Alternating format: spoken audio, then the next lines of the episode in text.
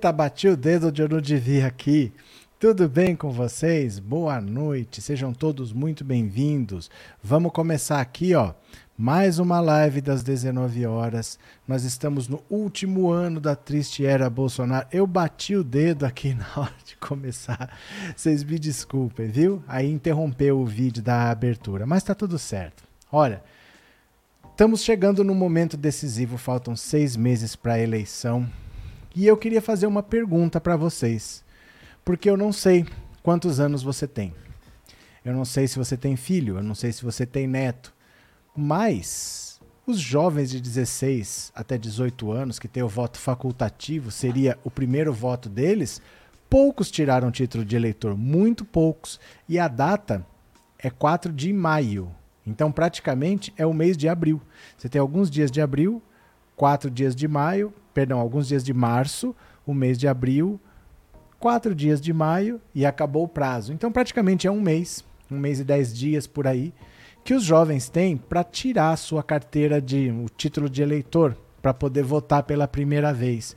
E aí é muito importante que você que tenha 16 anos que faça o seu título de eleitor. É importante que você que tem um filho de 16 anos fale, vai lá tirar seu título até o dia 4 de maio. Aproveita o mês de abril para tirar. Você que tem um neto de 16, 17 anos, peça para ele tirar o título e explique para ele que não dá mais para ir no supermercado. Que não dá mais para fazer compra. Que não adianta mais procurar emprego porque não tem emprego para procurar. Não adianta mais você querer encher o tanque, porque encher um tanque hoje sai mais de 300 reais. Um tanque de combustível normalmente cabe 40, 45 litros e o litro está mais de 7 reais, está dando mais de 300 reais para você encher o tanque. Não dá mais para fazer isso. Não dá para a gente brincar de ter outro mandato de Bolsonaro. Tente fazer essa pessoa entender que ela precisa tirar o título de eleitor dela e votar para tirar o Bolsonaro. Ela pode votar em quem ela quiser, mas ela tem que votar para tirar Bolsonaro. Ela não pode brincar com a possibilidade do Bolsonaro ter um segundo mandato. Então, a Anitta, a cantora, escreveu no Twitter dela, postou no Instagram dela, pedindo para as pessoas de 16 e 17 anos tirarem o título de eleitor.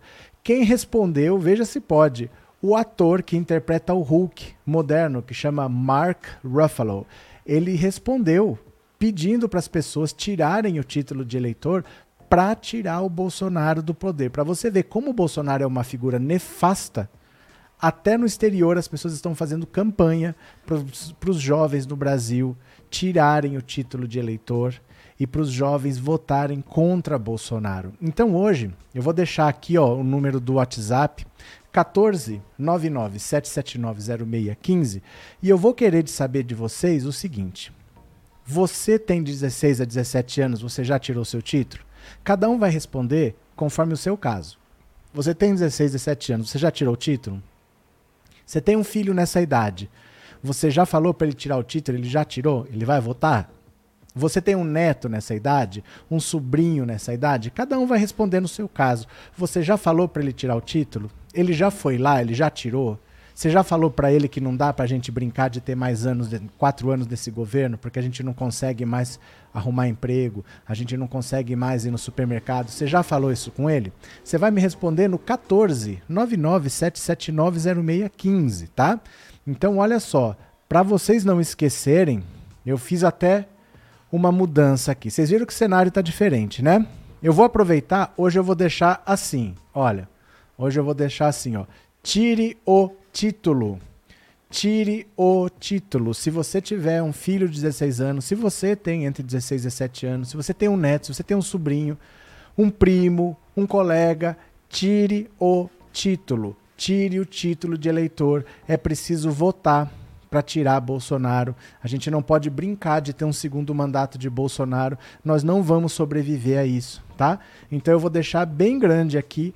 Tire o título. Se você tem um filho, manda ele tirar. Se você tem um neto, manda ele tirar. Tem um sobrinho, tem um vizinho, manda tirar o título e fala que não dá para ir no supermercado, fala que não dá para abastecer o carro, fala que não adianta procurar emprego. Nós precisamos trazer os jovens para essa batalha, para eles entenderem que tem que tirar Bolsonaro de lá certo?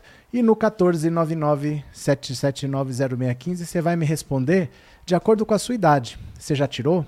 O seu filho já tirou?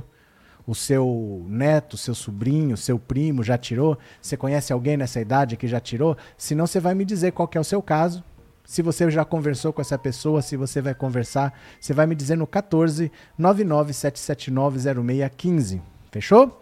Vamos ler aqui as notícias. Eu vou compartilhar uma tela com vocês rapidinho e vamos bater papo. Venham comigo, olha. Ator de Hulk pede registro do título de eleitor para derrotar Bolsonaro. É o Mark Ruffalo. Olha só. Esse cara aqui, ele é o, o Hulk moderno, né? Eu não sei a idade de vocês, mas eu acho que vocês vão lembrar do Lou Ferrigno, que é aquele tradicional que passava na Rede Globo. Não, esse aí é o moderno, tá no filme dos Vingadores, né? O ator Mark Ruffalo, mais conhecido por interpretar o super-herói Hulk na franquia de filmes da Marvel, pediu para seus seguidores de 16 e 17 anos para tirarem o título de eleitor e derrotar o presidente Bolsonaro nas eleições presidenciais deste ano. Em sua publicação, o artista citou a derrota de Donald Trump é, ex-presidente dos Estados Unidos nas eleições de 2000 como um exemplo para ser seguido pelo Brasil. Em 2020, norte-americanos apenas derrotaram Donald Trump por causa do número recorde de eleitores que usaram seus direitos democráticos, principalmente pessoas jovens. Para derrotar Bolsonaro, brasileiros com idade entre 16 e 17 anos precisam registrar o título de eleitor para votar nas próximas eleições. Eles têm até 4 de maio para se inscrever no site Olha o Barulhinho escreveu o ator com o link do site. O site compartilhado por Mark faz parte da campanha que incentiva os adolescentes a tirarem o título de eleitor. O norte-americano compartilhou uma publicação da cantora Anitta, que também incentiva os fãs a votarem nas eleições. A postagem de Mark conta com mais de 70 mil curtidas no Twitter. Já a publicação de Anitta tem 134 mil likes nas redes sociais. E você não tem Twitter, né? Acho bom que você faça logo um Twitter. Olha aqui, a Anitta escreveu o seguinte, ó. Tem 16 ou 17, 17 anos, ou fará 16 até 2 de outubro, mudou de cidade e quer votar para um novo presidente do Brasil, então fique sabendo que é muito fácil tirar ou transferir o título hoje em dia. É tudo online e não precisa de biometria. Foi isso que a Anitta postou. E aqui ele disse o que já estava escrito ali, né? Que tem até 4 de maio para você registrar o seu título de eleitor, para você se preparar, estar pronto para votar. Olha aqui. Uh, Bolsonaro tem um exército, povo brasileiro, nós temos o Hulk, disse o Expedito Filho aqui, né? Deu um pulo. Ó, Bolsonaro tenho um exército, povo brasileiro eu tenho o Hulk, comentou uma pessoa. Então, olha, isso é muito importante. Vou deixar aqui atrás, ó. Tire o título se você tem 16 a 17 anos, faça o seu título de eleitor. Se você tiver um filho, peça para ele fazer até 4 de maio. Se você tem neto, se você tem sobrinho, se você tem primo nessa idade, quem você conhece que ainda não tirou o título, peça para fazer. É preciso trazer mais gente, trazer mais eleitor para derrotar Bolsonaro. Estamos próximos de derrotar Bolsonaro já no primeiro turno, por incrível que pareça.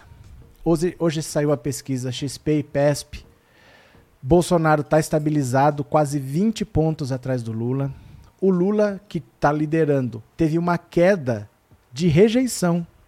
O Lula não teve queda de aprovação, não, como as outras pesquisas estavam mostrando. E Bolsonaro também não subiu, como as outras pesquisas estavam mostrando. Os dois estão estabilizados. Lula quase 20 pontos à frente do Bolsonaro. E importante, a rejeição ao Lula diminuiu. Pouco, mas diminuiu. Quem tinha que diminuir a rejeição era o Bolsonaro e a aprovação do governo dele está cada vez pior.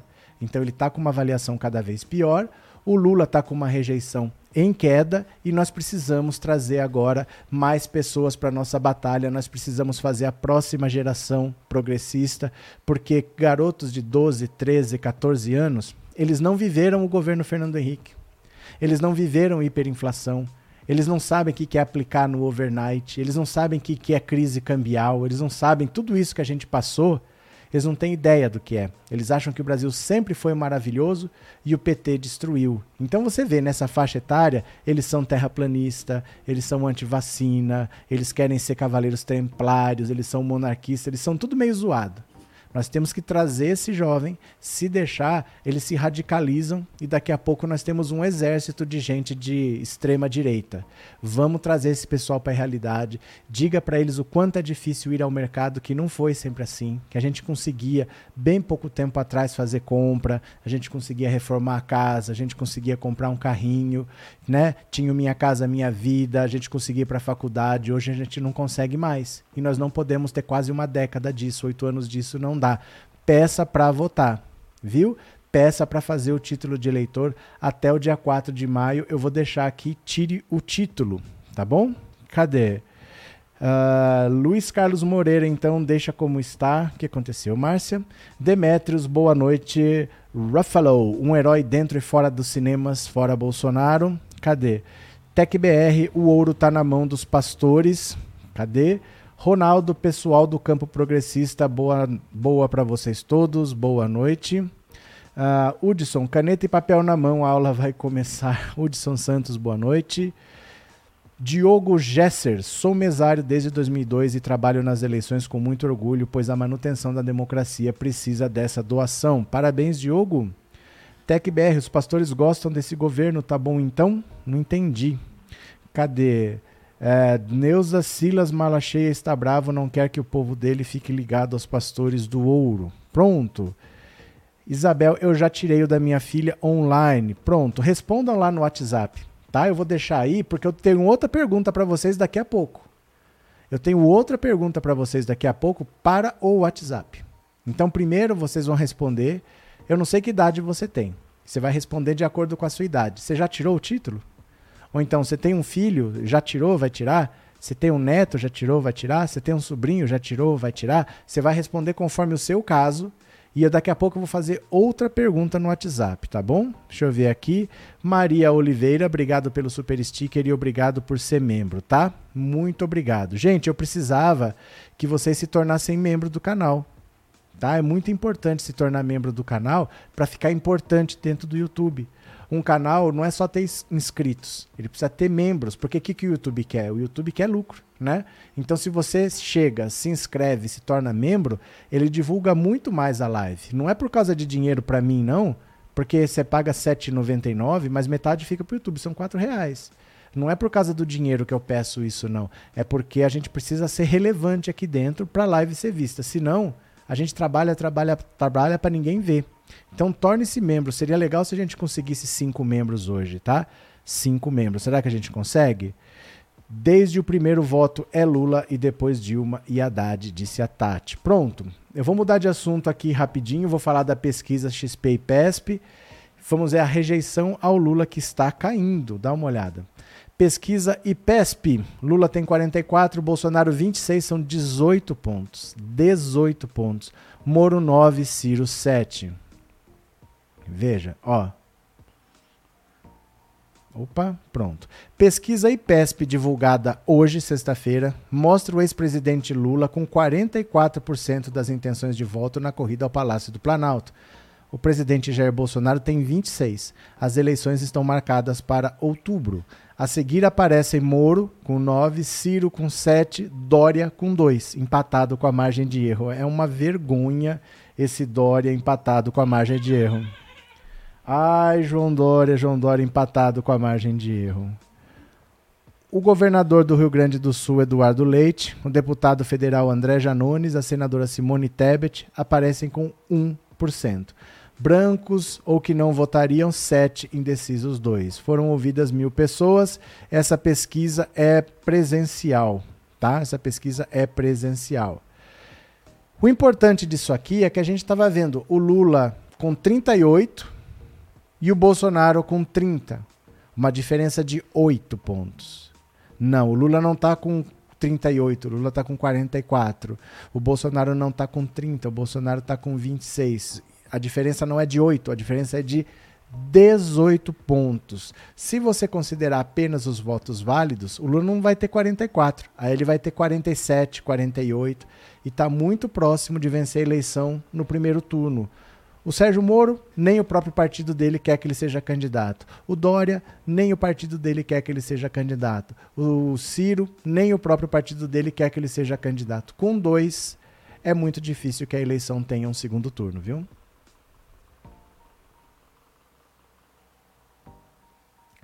Esses candidatos, que o próprio partido não quer que eles continuem, porque estão vendo que é jogar dinheiro fora, eles podem até continuar, mas vão continuar sem dinheiro.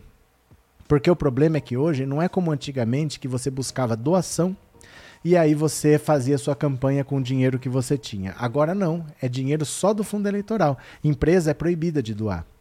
Então agora, se você gastar o dinheiro na campanha para presidente, você não gasta para deputado. O dinheiro já gastou de um lado, não pode gastar duas vezes, né? Gastou aqui, não tem para cá.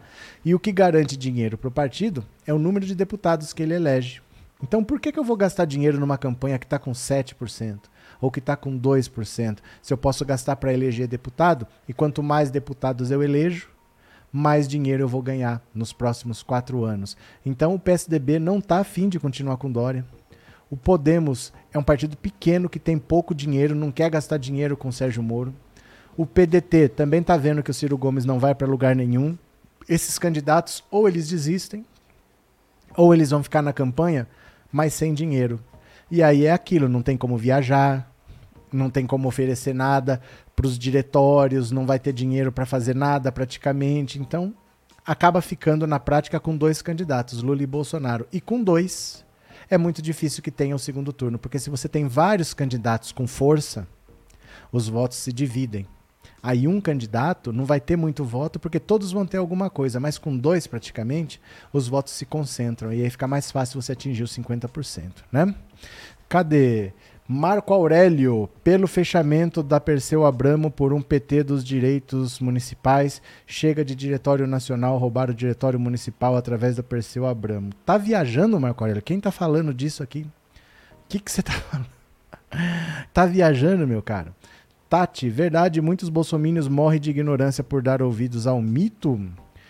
Teus Toys. Parabéns, gostei de saber o que falar com meus filhos para tirar o título, mas nós estamos aqui é para isso, é para conversar. Todo dia o papo é esse.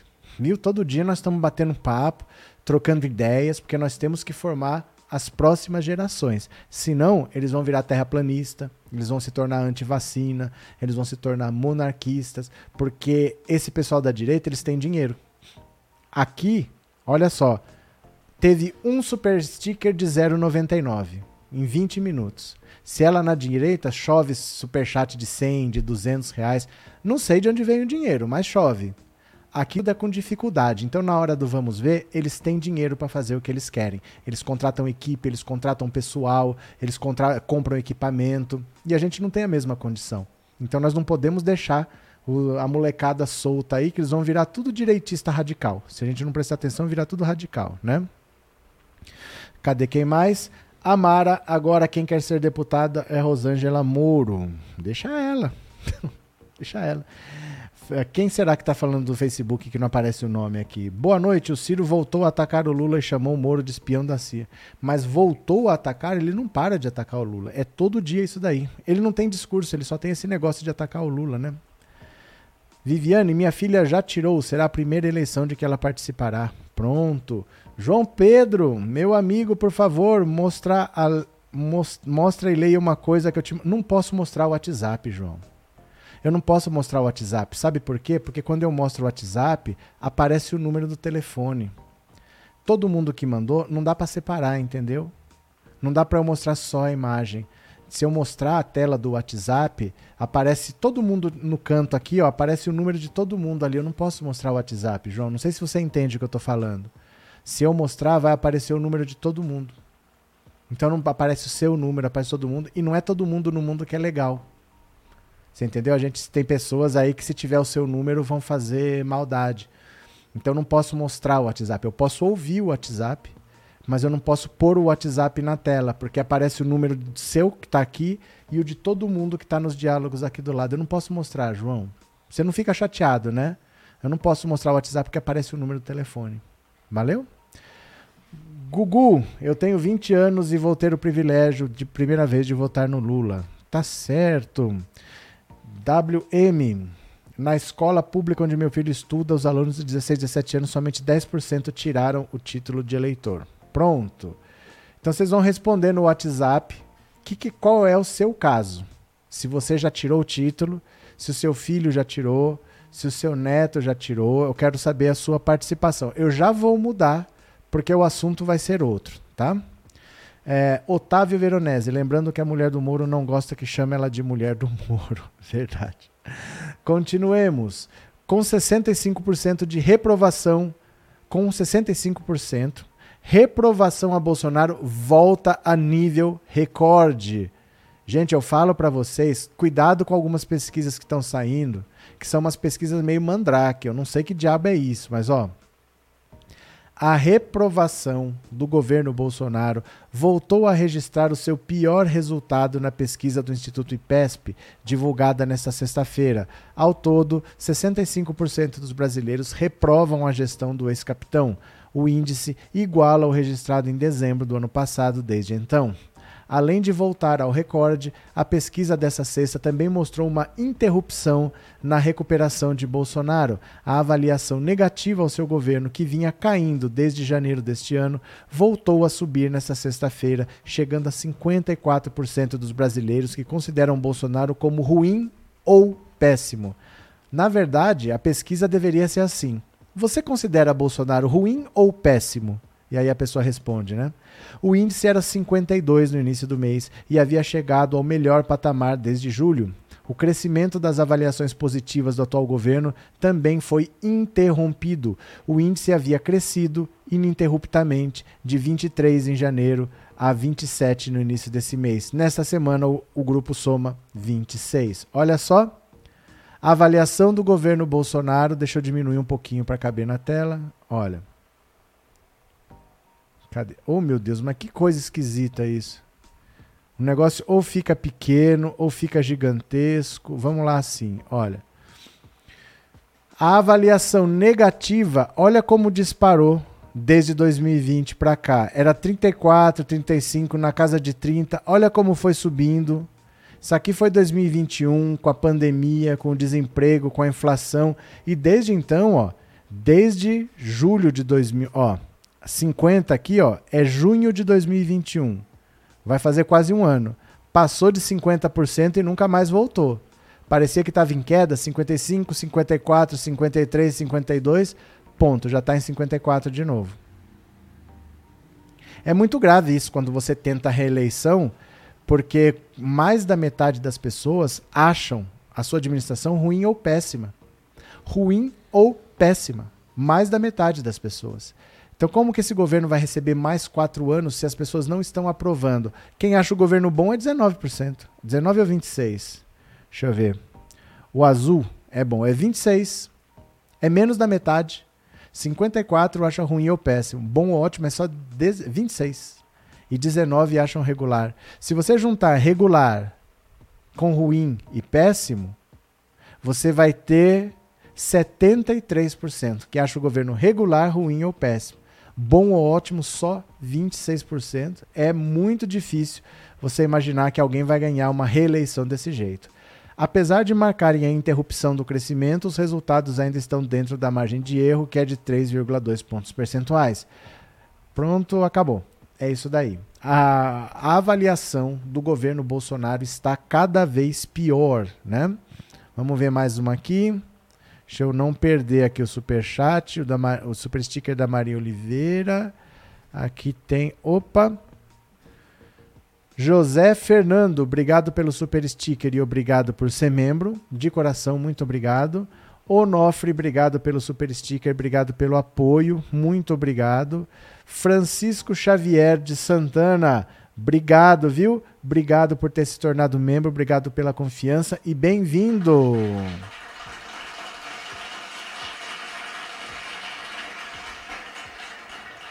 Muito obrigado. Cadê? Suzete, meus cinco netos já tiraram os títulos para votar com o, o pai, a mãe e a vovó no melhor presidente que o Brasil já teve. Ó, respondam lá no WhatsApp que a gente está falando aqui da pesquisa, tá? Respondam lá no WhatsApp que eu estou lendo a pesquisa e eu já vou mudar. Eu vou ler mais duas notícias e já vou fazer outra pergunta para você no WhatsApp, tá bom? Eliane Boa Morte, obrigado, viu? Obrigado pelo super chat, obrigado por ser membro. Obrigado de coração. Valeu, muito obrigado. Pronto. Vamos lá? Mais uma. Em pesquisa, Lula faz o que Bolsonaro tenta e diminui a rejeição. A rejeição ao Lula está diminuindo. Olha. A missão número zero de Jair Bolsonaro para conseguir se reeleger é diminuir a sua rejeição. Hoje, em 63%, de acordo com a pesquisa XP e PESP divulgada na sexta-feira. O presidente tem tentado, mas quem tem tido sucesso na estratégia é Lula! Em outubro do ano passado, a rejeição era de 46% e a de Bolsonaro era de 61%. Ela é medida a partir de uma pergunta se o eleitor poderia votar em determinado candidato e qual o seu grau de certeza. Desde então, o percentual das pessoas que disseram que não votariam com certeza em Bolsonaro de 61 foi para 63. Aumentou a rejeição. A oscilação está dentro da margem de erro de 3 pontos percentuais, o que é um reconforto para o presidente, porque o resultado tem se repetido constantemente nos levantamentos. Foram oito desde então nem mesmo o fôlego conquistado a partir de diversas medidas pensadas para melhorar a popularidade do presidente conseguiu alterar o cenário de rejeição. Nesta análise, a coluna pontuou que reverter isso é difícil porque fala diretamente à essência de Bolsonaro.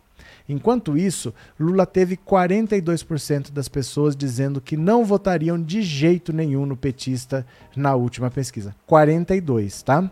Na comparação com outubro, a queda de 4 pontos percentuais acima da margem de erro, portanto. Então o Lula diminuiu a rejeição dele em 4 pontos percentuais.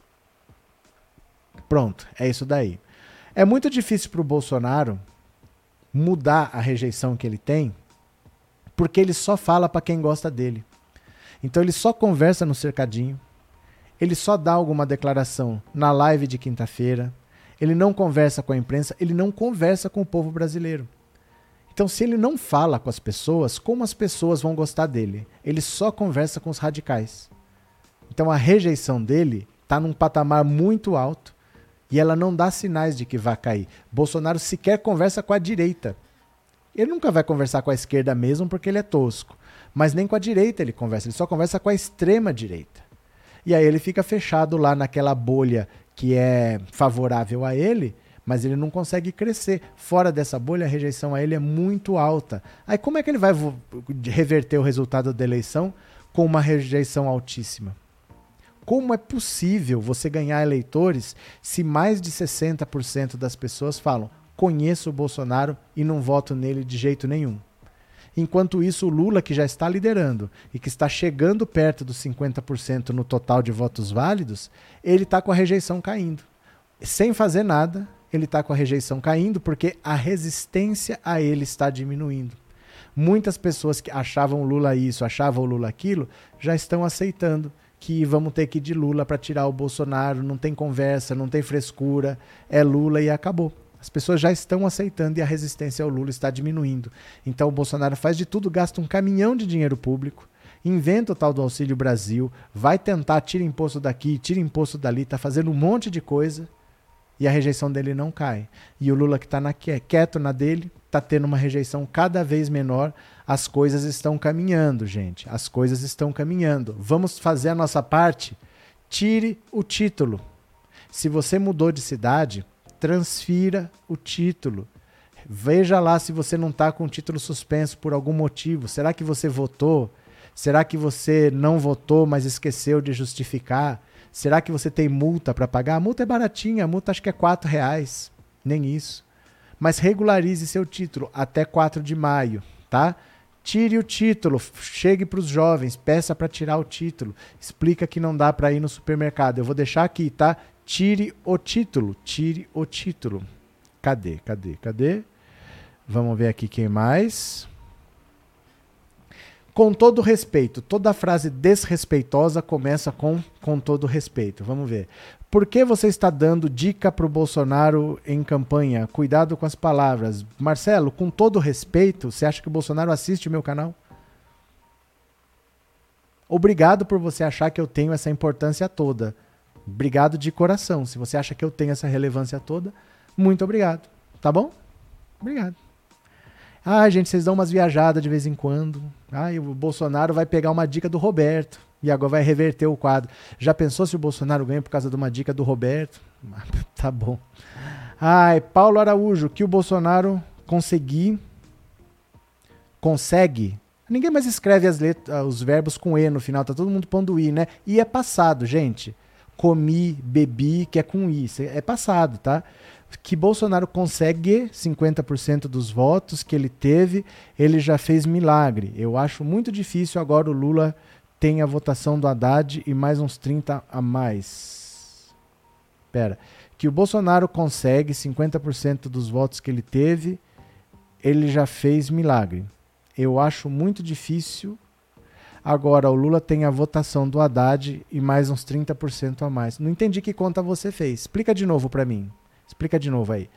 Adriana Rodrigues Peixoto, obrigado pelo super sticker e obrigado por ser membro, viu? Muito obrigado de coração, obrigado pelo apoio. Vamos extirpar esse governo da morte de nossa pátria. Então vocês precisam pegar um jovem e falar para ele tirar o título de eleitor.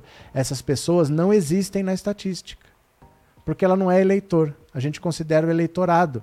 O jovem não está nessa estatística pode ter um, dois, três pontos percentuais lá fora e você precisa conseguir trazer um que seja. Traga uma pessoa. Já é bastante coisa se você trouxer um eleitor, porque é um eleitor a mais. É um eleitor a mais que você está ajudando a aumentar o bolo, tá? Eu vou ver agora aqui, ó. Vou ler, vou ouvir o WhatsApp. Eu perguntei no independente da sua idade, se você já tirou o título, se o seu filho já tirou, se o seu neto já tirou, se seu sobrinho já tirou, que nós temos que ir para a batalha, hein? Nós temos que ir para a batalha. Estão achando que o Bolsonaro está assistindo a minha live e vai ganhar a eleição por causa do que eu falei. Oh, meu Deus do céu, muito obrigado pela preferência. Deixa eu ouvir a sua opinião no WhatsApp. Vamos lá?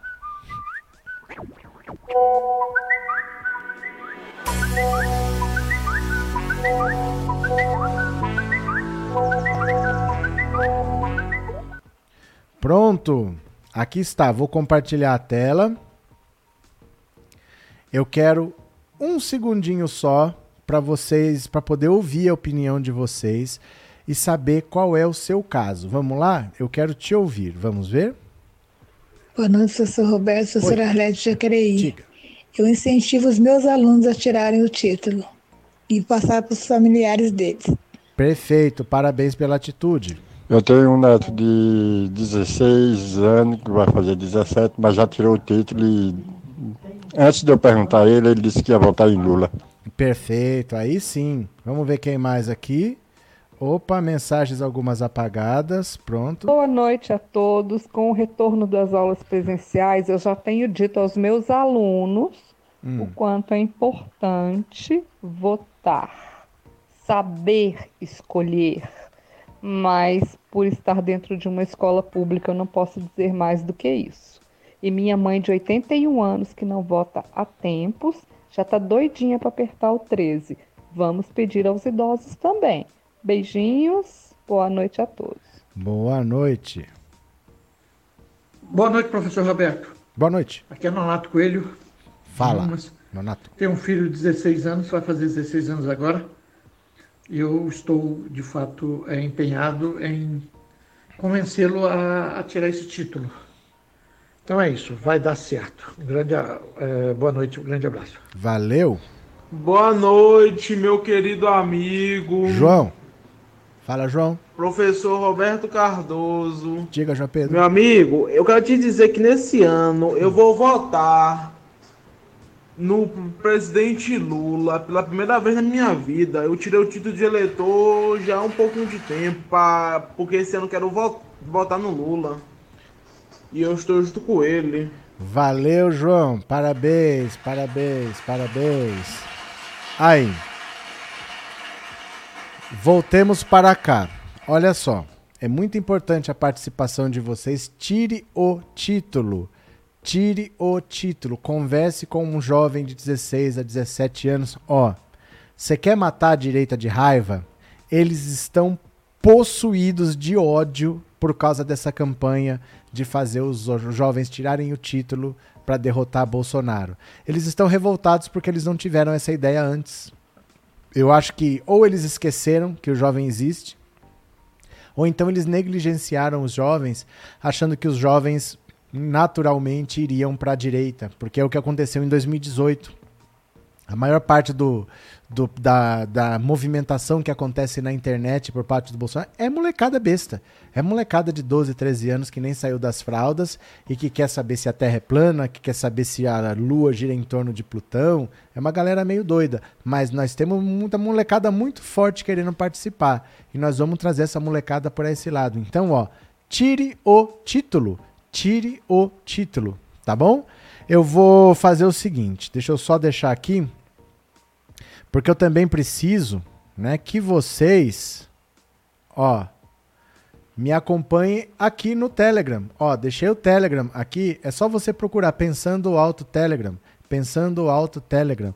Vai lá, me segue para eu mandar vídeos para vocês, para você ter o vídeo no seu celular e aí você compartilha no WhatsApp, compartilha no Facebook, compartilha onde você quiser. Tem aqui o Pensando Alto Insta, tem o Pensando Alto RC, que é no Twitter. Me siga nas redes sociais. Mas eu vou fazer outra pergunta no WhatsApp baseada nesta matéria aqui. Eu quero que você assista, leia comigo. Leia aqui comigo. Mulher finge ser autista para não usar máscara em shopping. Focinheira. Olha, eu vou te contar. Vou te contar. Olha. Uma pernambucana foi às sociais, às redes sociais, né? Mostrar o modo que utilizou para não usar máscara em ambientes onde o acessório ainda é obrigatório e foi alvo de muitas críticas. Na quarta-feira, Natasha Borges contou em seu Instagram que fingiu ser ser autista para poder circular livremente pelo interior de um shopping center do Recife, sem que lhe obrigassem a utilizar o equipamento de segurança. A publicação causou revolta nos internautas que a denunciaram e foi derrubada em seguida pelo Instagram. Ontem, no entanto, Natasha repostou a história em seu feed. O caso chegou à Polícia Civil do Estado, que abriu investigação. No vídeo, a mulher anda pelo estacionamento do centro de compras e conta seus, para seus seguidores como fez para circular pelo shopping sem máscara. Ela explica que foi ao local para uma reunião e que passou o tempo todo sem máscara, item de proteção contra a Covid. Quando abordada por um segurança, a mulher disse ter falado que é autista, o que, segundo a lei federal, não lhe obriga a usar o acessório de proteção à Covid. Ainda no vídeo, ela lembra que a abordagem ocorreu novamente em seguida. Depois fui na CIA com minha amiga, aí o segurança fez a mesma coisa. Moça, a máscara. E eu disse: Eu sou autista, posso não, afirmou ela. O uso da máscara passou a ser obrigatório em Pernambuco desde 16 de maio de 2020 em locais abertos ou estabelecimentos. Até o momento, não há previsão do governo estadual de afrouxar essas medidas de combate à pandemia, como já ocorreu em outros estados. O UOL procurou Natasha Borges por uma de suas redes sociais, mas até a publicação dessa matéria não teve resposta.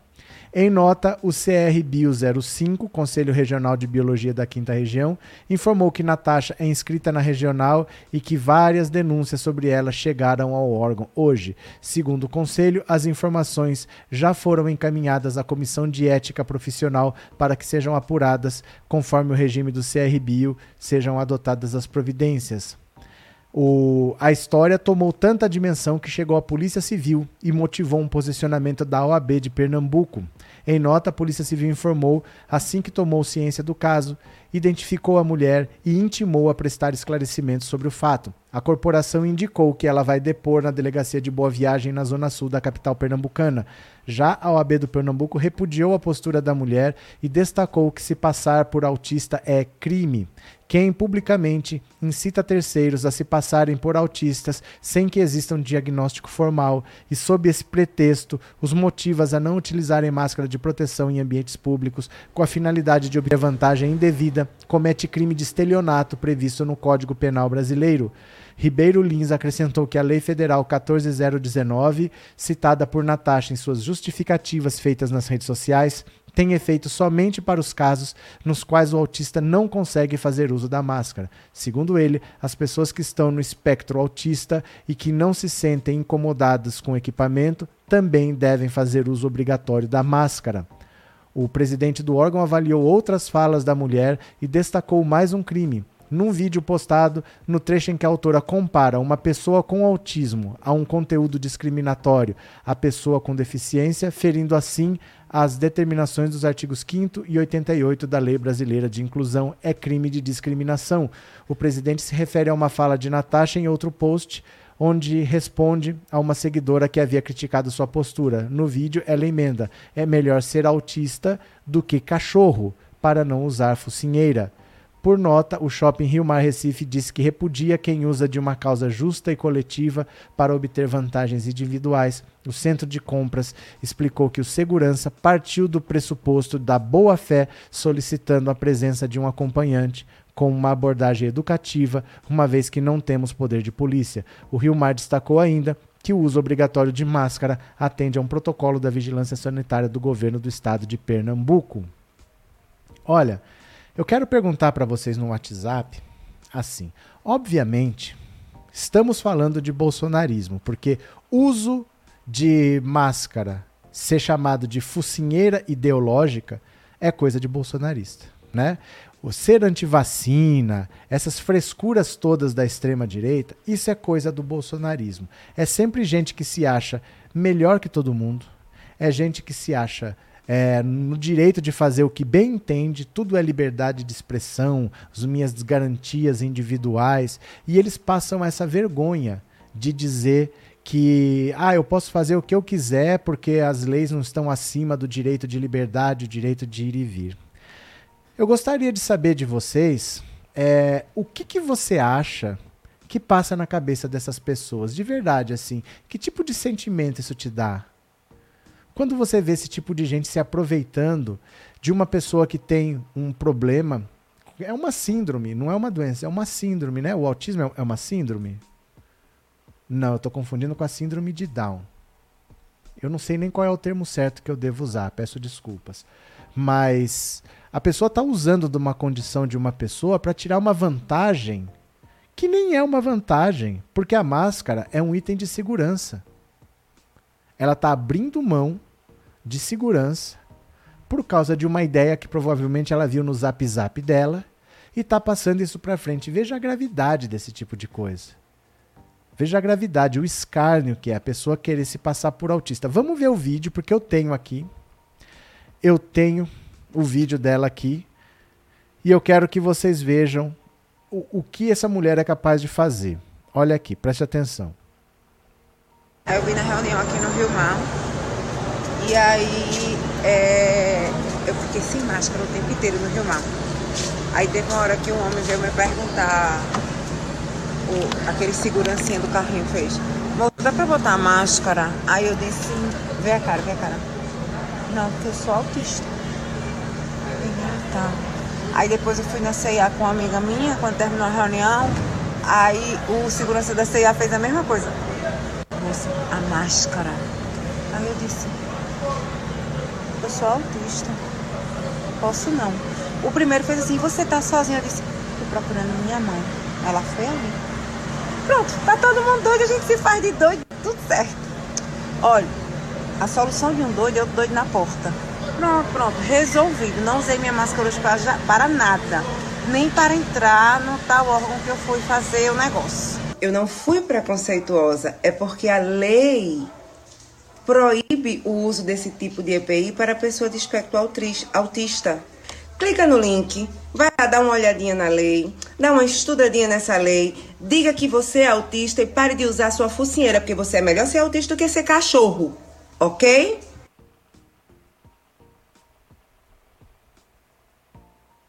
Eu não sei nem o que falar. De verdade, assim, eu não sei nem o que falar. Às vezes me dá vontade de largar tudo sabe? Me dá vontade de largar tudo e, esperar algum disco voador me levar para outro planeta. A gente consegue viver mais quatro anos disso? A gente consegue? É possível é, o Brasil aguentar mais quatro anos disso? Dessa imbecilidade coletiva, de pessoas terem orgulho de serem imbecis? É possível sobreviver a isso? A mais quatro anos disso? Isso é típico do bolsonarismo, porque vocês lembram da Luana Piovani? A Luana Piovani, morando em Portugal, veio toda cantar que ela era esperta porque ela descobriu um jeito de não usar máscara. Você lembra? Que era só comprar um sorvete. Que aí, se você tá com sorvete, você pode ficar sem máscara. E ela tava comprando um sorvete atrás do outro para não usar máscara. Ela nem gosta de sorvete. Vocês lembram disso? Aí na semana seguinte, o que, que aconteceu? Ela pegou Covid. Temos imagens, imagens. Olha aqui, ó. Gente, o pulo do gato. Tomar sorvete. Daí a gente fica sem máscara. E eu nem sou de sorvete. Eu, na verdade, tive que fazer o teste do Covid hoje, porque hoje eu recebi a notícia que ontem eu estava com uma rapariga que testou positivo para o Covid. E como os meus pais são um grupo de risco, eu fiquei bastante preocupada, sair correndo fazer o teste. Daí é que eu me dei conta que eu estou em casa com eles, eu não devia estar. Daí eu me afastei. A gente está usando máscara aqui em casa. E eu falei, mãe, fica aí com a Milizoca, que prefere você. E eu vou ficar quietinha no quarto dela pra gente não ter mais contato. Então tô o dia inteiro me afastando até pegar. Até pegar o resultado do exame que sai amanhã. É,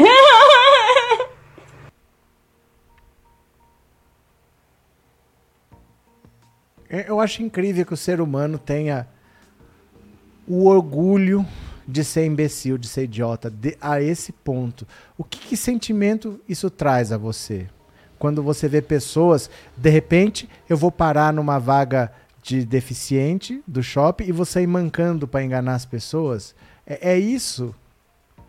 É isso que o bolsonarismo vai deixar de legado para nós, essas pessoas que querem se aproveitar de uma brecha qualquer para não ter segurança. Porque a pessoa não ganha nada com isso, ela só fica mais exposta a uma doença. E falar, é melhor ser autista do que ser cachorro. O que, que tem uma coisa a ver com a outra? O que tem uma coisa a ver com a outra? Olha o João Pedro aqui, o nosso artista autista. Esse ano eu vou ter o privilégio de votar no presidente Lula pela primeira vez. João, você né, acredita no que uma mulher dessa fala? É, é humano isso, uma pessoa falar um negócio desse? É, é inacreditável para mim, assim. Eu fico sem palavras de ver o quanto, como é baixo o nível do bolsonarismo. O bolsonarismo é muito baixo, sabe? Não é uma situação de direita ou esquerda. É uma situação entre civilidade e barbárie. São pessoas que são bárbaras, elas não conseguem respeitar uma regra de convivência que é boa para todo mundo, porque ela é o centro do cosmos.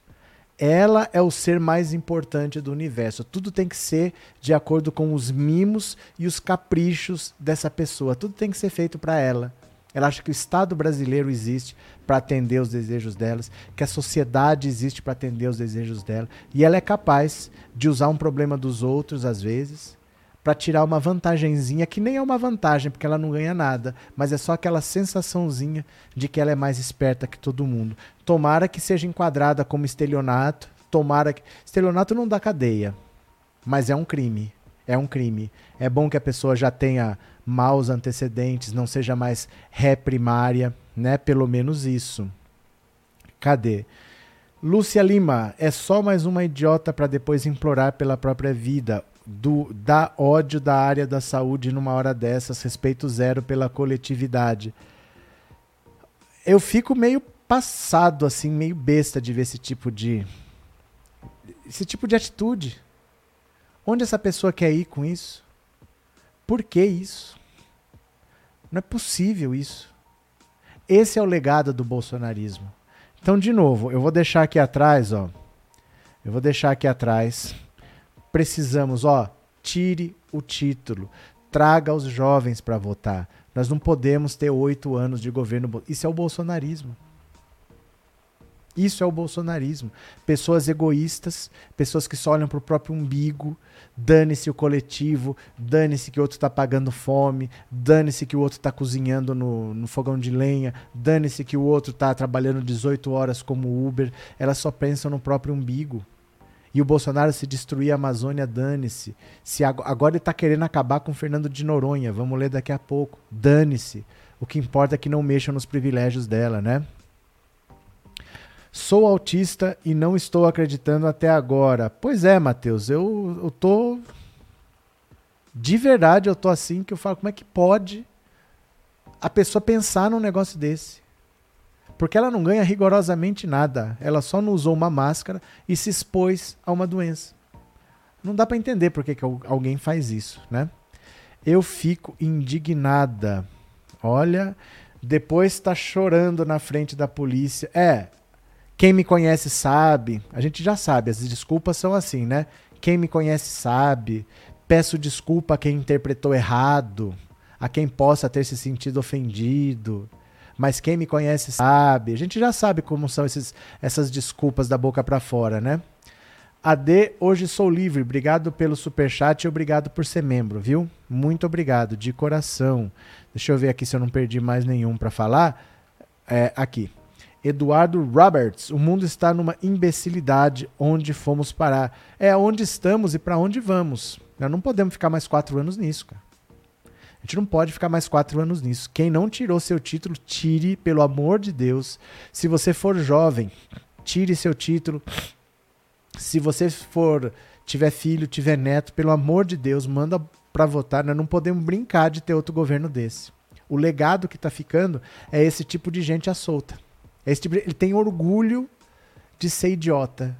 Ao invés das pessoas estudarem e serem pessoas cada vez melhores, poxa, eu quero estudar numa faculdade importante, eu quero fazer um mestrado, um doutorado. Não, as pessoas estão tendo orgulho de ser idiotas. O que pode ser pior para um país do que uma população que tem orgulho de ser idiota?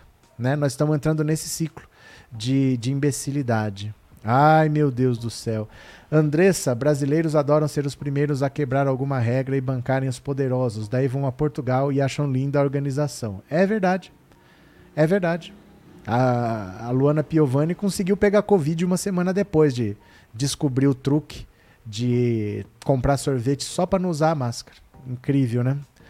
Vanda, obrigado pelo super sticker, viu? Obrigado de coração. E quem quiser contribuir, o Pix está aí, 14 997790615, tá? Deixa eu ouvir aqui o WhatsApp de vocês, porque eu falei, não, eu quero ouvir o que, que vocês acham disso, porque isso tá entalado desde que eu ouvi. Ó, João, você viu? Eu tava ali na sua ilustração, mas se eu deixo na tela assim, aparece o seu número de telefone. Então tem que piscar e tirar. Viu, João? Deixa eu ver aqui o que, que vocês estão falando. Vamos ver? Olha. Professor, boa noite. Boa noite. Maria do Carmo. Diga. Ô, professor, uma pessoa dessa, a, a gente não tem assim noção do que uma pessoa dessa. Uma pessoa dessa não tem noção do que do que é o Covid, do que é, né? A, a, a máscara. E eu, a gente não tem nem o que falar numa pessoa dessa. Ela não é prima de Bolsonaro, não? Eu não tenho ideia, viu? Professor Luiz de Recife. Fala, Luiz. Eu acredito que por ela ser autista, ela deveria ser mais prudente e usar a máscara e não, não é. dar desculpa de não usar. Mas ela não é. Mas ela não é, ela só falou que é para não usar. Olá, professor, boa Olá. noite. Sou Paulo J. Santos, estou aí na live. Diga. Muito bem. Bolsonarismo nada mais é do que uma exaltação do quanto pior, melhor. Sujeito que é bolsonarista pode sair de perto dele porque ele não, não vale a pena. Um abraço. Outro. Tchau, tchau. Valeu. Mas viu, não é que ela é autista e ela se aproveitou disso. Não, mulher finge ser autista para não usar máscara. Ela fingiu, ela não é autista, tá? Deixa eu ver aqui. O professor Marx escreveu que o capital transforma tudo em mercadoria. Então, quando eu vejo uma pessoa sem noção dessa, na minha cabeça, ela só está querendo monetizar, porque de certa forma virou uma forma de você se tornar popular em determinados nichos ser violento. Por exemplo, pessoas que são a favor do segurança que bateu na cachorra do Carrefour. É, esses tipos de agressões me parece que conseguem ser monetizados dentro de uma bolha bolsonarista e as pessoas ficam colhendo os louros, né? Desse tipo de popularidade limitada. Obrigado, viu? Eu não tô acreditando em nada do que essa mulher desgraçada falou. Ô, pra mim, ela nem é autista, deve estar usando isso pra fazer coisa de, de desrespeito, deve estar. Eu nem gostei disso, nem, nem tô acreditando. Deve ser uma mulher imbecil, imbecil Bolsonaro, deve ser isso. Eu que nem gosto desse tipo de gente, nem gosto. João Pedro, nosso artista autista. Ó, eu não sei se vocês entenderam. Eu acho que algumas pessoas estão achando que ela é autista e se aproveitou do fato. Não, ó. Mulher finge ser autista para não usar máscara. Ela fingiu, ela não é autista. Alguém falou para ela, provavelmente, alguém falou para ela que se ela fosse autista ela não precisava usar máscara. E aí ela usou isso, ela mentiu pro segurança que ela era autista só para não usar máscara. Eu vou, eu vou colocar de novo o vídeo dela aqui, ó, para vocês verem, ó. Presta atenção. Eu vim na reunião aqui no Rio Mar. E aí é, eu fiquei sem máscara o tempo inteiro no Rio Mar. Aí teve uma hora que um homem veio me perguntar, o, aquele segurancinha do carrinho fez, dá pra botar máscara? Aí eu disse, vê a cara, vê a cara. Não, porque eu sou autista. Eu falei, "Ah, tá. Aí depois eu fui na CIA com uma amiga minha, quando terminou a reunião. Aí o segurança da CIA fez a mesma coisa. Moça, a máscara. Aí eu disse, eu sou autista. Posso não. O primeiro fez assim, você tá sozinha? Eu disse, tô procurando minha mãe. Ela foi ali. Pronto, tá todo mundo doido, a gente se faz de doido, tudo certo. Olha, a solução de um doido é o doido na porta. Pronto, pronto, resolvido. Não usei minha máscara hoje para, para nada. Nem para entrar no tal órgão que eu fui fazer o negócio. Eu não fui preconceituosa, é porque a lei proíbe o uso desse tipo de EPI para pessoa de espectro autista.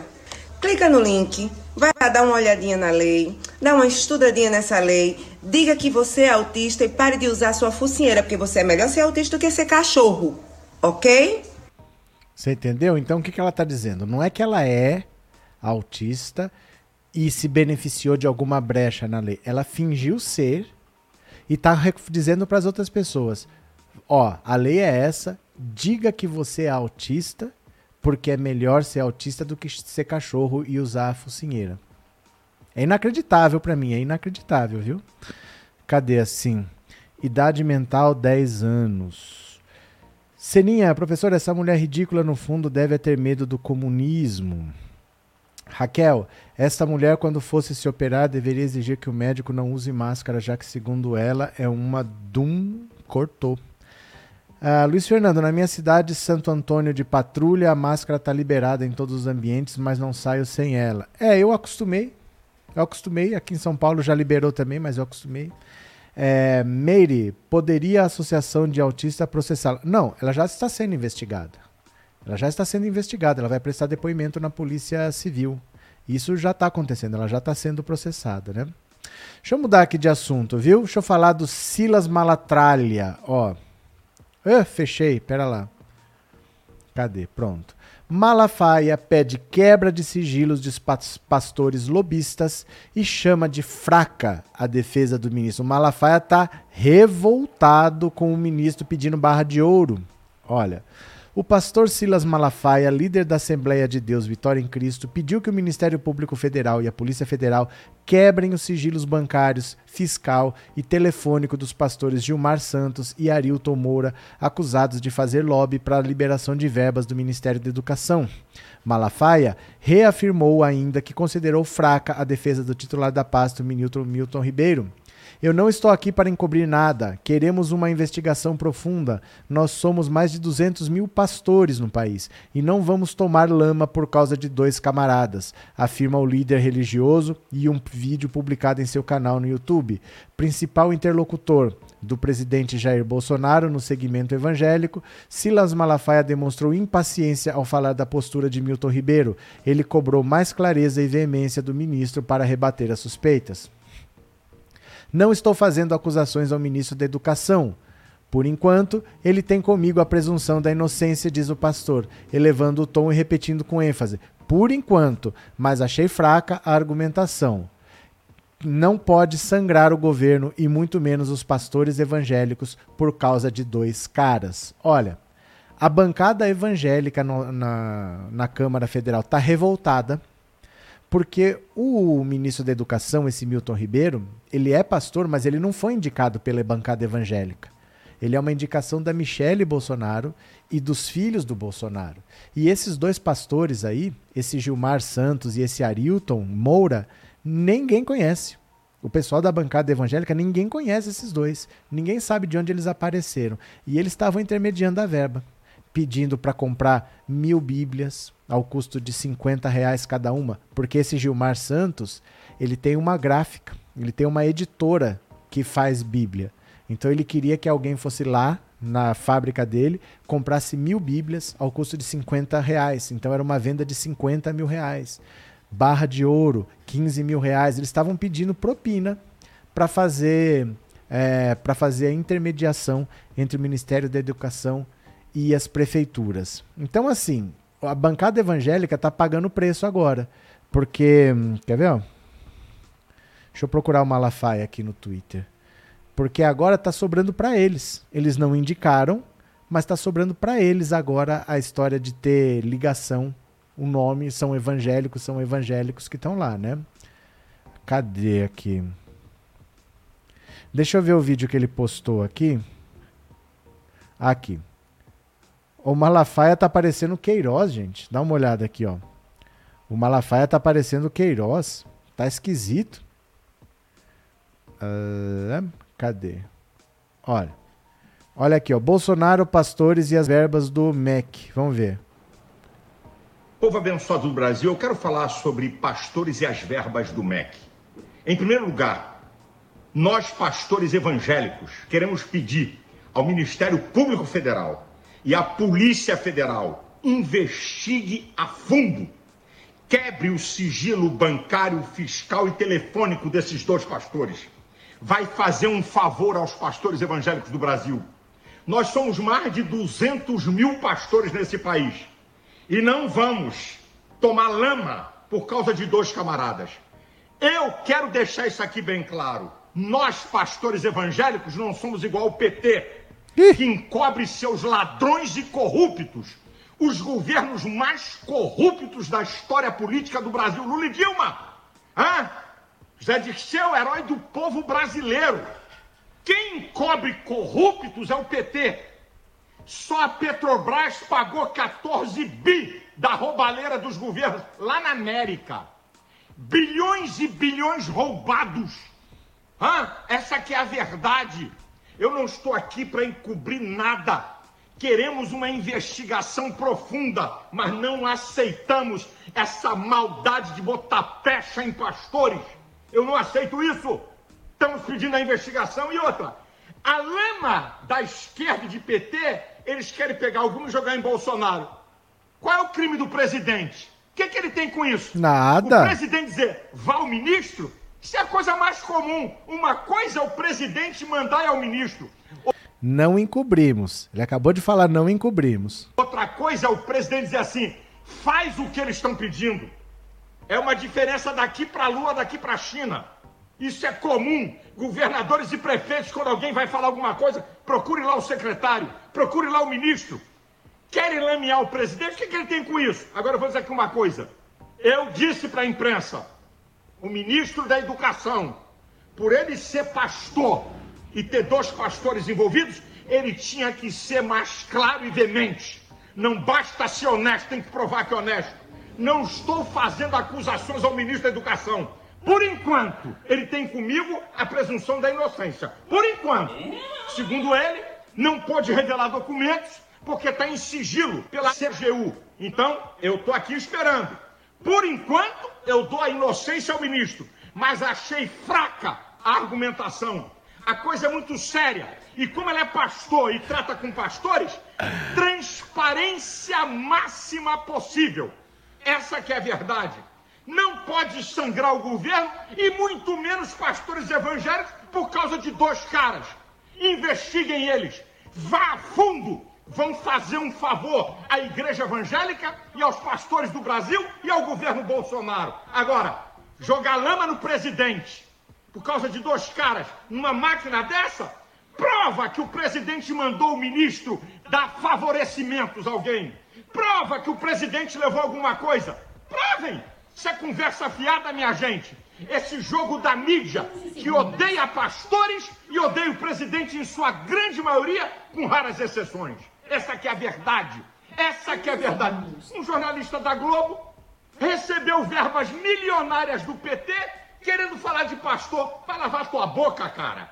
Tu recebeu grana, tu foi comprado pelo governo mais corrupto da história. Tu tem moral para atacar pastor? Fica aqui o meu protesto, a minha indignação. Investigue todo mundo que tiver envolvido. É favor ao Brasil, à igreja evangélica e aos ministros do evangelho. Deus abençoe você. Deus livre o Brasil de gente corrupta e de gente má. É, o bicho tá destemperado, porque ele sabe que se mexe, mexe, mexe, acaba descobrindo que ele não quer, né? Porque o Bolsonaro não tem nada a ver com isso, mas o Lula tem. O Lula tem que saber o que acontece com o ajudante do pipoqueiro que da escola não sei das quantas, porque era o governo do PT. Mas o Bolsonaro não tem nada a ver com isso, isso é a coisa mais natural do mundo. Ele tá preocupado é porque esses evangélicos, eu não estou falando os evangélicos, estou falando esses evangélicos que tomaram conta do poder, estão sendo desmascarados e vai acabar a mamata. É por isso que ele está desesperado. Estão sendo desmascarados. Deixa eu ver aqui as mensagens que eu perdi. Vanda Rosa, esse aqui eu lembro que eu tinha falado. Obrigado pelo super sticker, Vanda Rosa, muito obrigado. Cadê Inês? Professora Helena Maria pediu um número de conta bancária para ajudar o canal. Quer fazer depósito? Um número de conta bancária? Helena Maria? Ah, tá. Eu falo com ela depois. Obrigado, viu, Inês? Obrigado pela mensagem. Mas cadê ela que não tá aí? Cadê? Cadê? Cadê Helena? Cadê? César, obrigado pelo super chat, obrigado por ser membro, César. Muito obrigado. Acho que eu perdi mais algum aqui. Deixa eu ver. Aqui, Walter, Walter, Silas Malafaia é fariseu. Eu não sei. Não sei da, da etnia, do grupo étnico dele. Obrigado pelo superchat, obrigado por ser membro, viu? Muito obrigado. Acho que eu não perdi mais nenhum. Acho que não. Vamos ver aqui. O meu sonho é ver esse falso pastor pilantra na cadeia. Quem mais? Roberto Branco, saudações. Se Deus livrar o Brasil dos corruptos, não ficará nenhum pastor por aqui, mas eles estão levando até as cuecas dos brasileiros. Cadê? É, tudo no desespero, disse a Dionísia. Vergonha desses falsos profetas, disse Arlete. Essa fala é de quem tem medo, aí ataca o PT para desviar o foco. Ele acha que o povo evangélico é tudo otário. Não, ele se acha o dono dos evangélicos.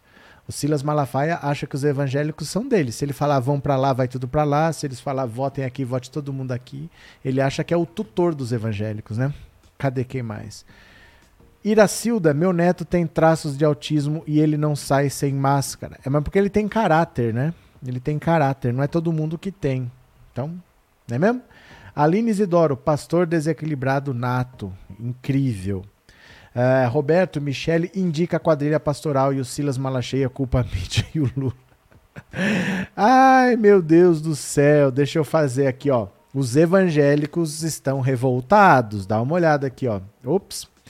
Quando eu falo os evangélicos, gente, eu não estou falando você que é evangélico. Eu estou falando quem está lá no poder, tá? A bancada evangélica, esse pessoal que está lá nadando no dinheiro. É desses a quem eu me refiro, ó. Frente Evangélica não aliviará para ministro da Educação no Senado. Ele vai ter que prestar esses esclarecimentos lá. Ó. Embora seja evangélico, o ministro da Educação Milton Ribeiro não deverá contar com a tropa de choque da Frente Parlamentar Evangélica em sua defesa na próxima quinta-feira, quando irá ao Senado explicar o esquema de um suposto gabinete paralelo dentro do MEC. Senadores da frente prometem não aliviar para o ministro durante a sessão, que ocorrerá no âmbito da Comissão da Educação, Cultura e Esporte da Casa. Os nossos senadores vão se posicionar pelo esclarecimento total de todos os fatos, disse a coluna o presidente da Frente Parlamentar Evangélica, Sóstenes Cavalcante. O tratamento que a frente dispensará ao ministro da Educação no Senado será diferente do dado pelos parlamentares evangélicos a André Mendonça em 2021, quando ele foi indicado pelo presidente a uma vaga no STF. Na ocasião, o ministro terrivelmente evangélico contou com o árduo empenho da FPE. A frente mobilizou seus parlamentares e ajudou a garantir a aprovação da indicação de Mendonça, tanto na Comissão de Constituição e Justiça quanto no plenário do Senado. Milton Ribeiro terá que explicar aos senadores sobre a revelação feita pelo jornal, pelo Estadão, de que o MEC priorizou prefeituras cujos pedidos de liberação de verba foram negociados por dois pastores evangélicos sem cargo oficial no ministério. Em um áudio divulgado na sequência pelo, pela Folha, o ministro diz que o direcionamento por meio desses dois pastores teria sido um pedido especial do presidente Jair Bolsonaro. A informação foi negada por Ribeiro em uma nota à imprensa. Dentro da própria frente evangélica, no entanto, o entendimento é que a nota emitida pelo ministro da Educação foi insuficiente. Os parlamentares avaliam que Ribeiro ainda precisa explicar melhor certos pontos de sua relação com os dois pastores. O negócio, gente, o que pega é que ninguém conhece esses dois pastores. Ninguém sabe de onde eles vieram. E ninguém entende de onde que está saindo essa boquinha. A verdade é essa. Por isso a revolta, né? Os pastores furaram o olho do mala cheia. É isso. É isso, como é que tem gente lá com a chave do cofre e essa pessoa não sou eu? Podia ser eu, mas é uma pessoa que eu nem conheço. Né? Continuemos aqui. Os evangélicos estão descontrolados. Sabe o que, que é isso, gente?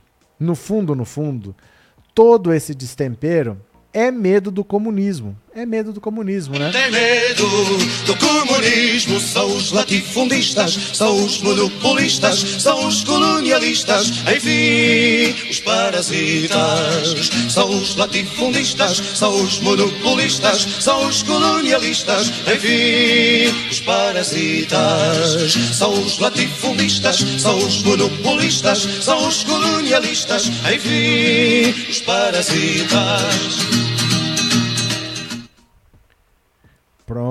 Pronto. É, no fundo, no fundo, isso daí é medo do comunismo, né? Pronto, continuemos aqui, tá? Ai, ai, ai, deixa eu falar aqui do Renan. Renan está caprichando. Renan vai querer ir ao Senado, ó, vai ao STF, dá uma olhada. Renan Calheiros vai ao STF para tentar barrar o orçamento secreto. Renan está caprichando, hein? Renan está caprichando. Vamos ver aqui. O senador Renan Calheiros protocolou na última quinta-feira um mandado de segurança no STF pedindo a suspensão imediata dos pagamentos das emendas do relator ao Congresso, também chamadas de orçamento secreto, até o fim das eleições deste ano. No pedido parlamentar afirma que tais atos são caracterizados por abuso de poder econômico e político e diz que o objetivo do pleito é prevenir a isonomia do processo eleitoral, garantindo a disputa igualitária entre os candidatos. O senador defende que é preciso impedir a distribuição de verbas das emendas como moeda de troca em articulações eleitorais. Em novembro, a ministra Rosa Weber já havia suspendido as emendas de relator. No entanto, os presidentes da Câmara, Arthur Lira, e do Senado, Rodrigo Pacheco, se manifestaram com o argumento de que a suspensão traria prejuízos a contratos já em andamento. Weber então revogou a decisão, mas fixou o prazo para divulgação de dados até 17 de março. No mandato, Calheiro cita uma petição da, advo da Advocacia do Senado, a qual teve acesso, cujo parecer conclui que a decisão da ministra não será cumprida por impossibilidade de cumprimento de prazo. Então o Renan quer saber o seguinte: o que, que eles inventaram agora no orçamento? Quando você faz o orçamento, o orçamento é uma conta que você faz para dizer assim: eu tenho isso aqui de dinheiro. Vai uma parte para a segurança pública, vai para uma parte para a educação, vai uma parte para a saúde, vai uma parte para a cultura, vai uma vai dividindo para todo mundo, né?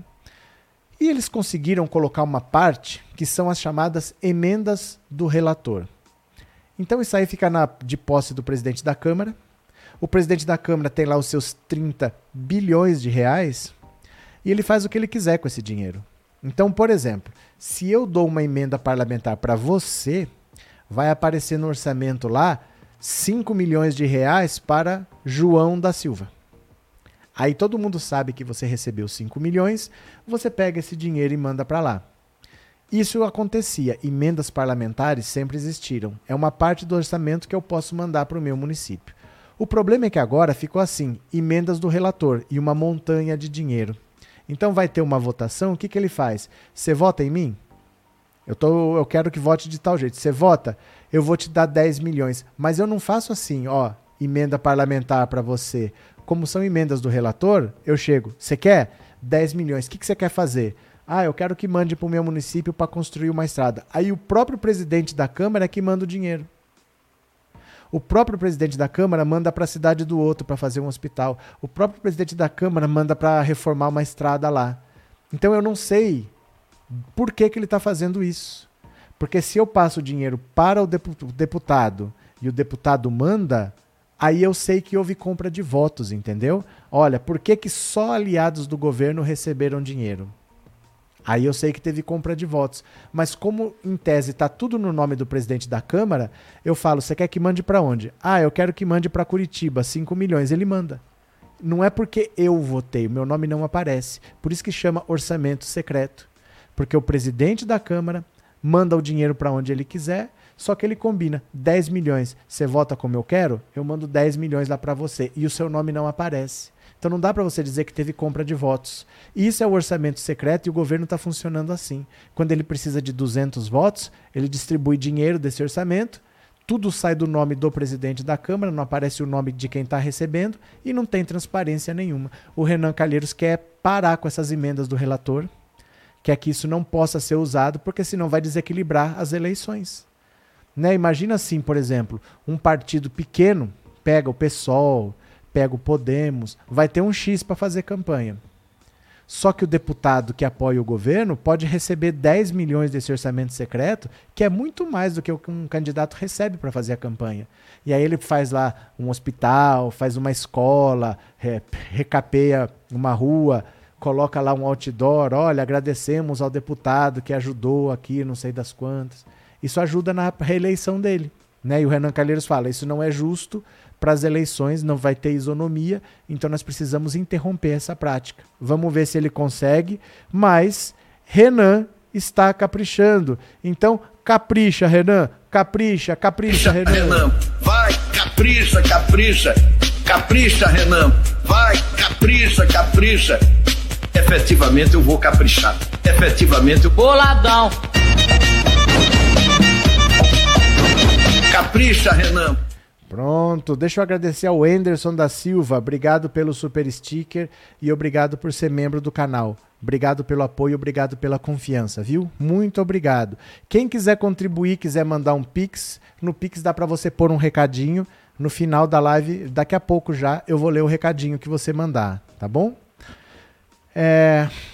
Quem é aquele latifundista na cama com as loiras? Não é um latifundista, não. Aquele cara se chama Oscar Maroni. Ele é o dono do Bahamas Club em São Paulo. Depois você procura na, no, no Google Bahamas Club. E não são duas moças. Repara que uma das moças é. Eu vou mostrar para vocês. Uma das moças não é uma moça, é uma foto. Deixa eu mostrar aqui, ó.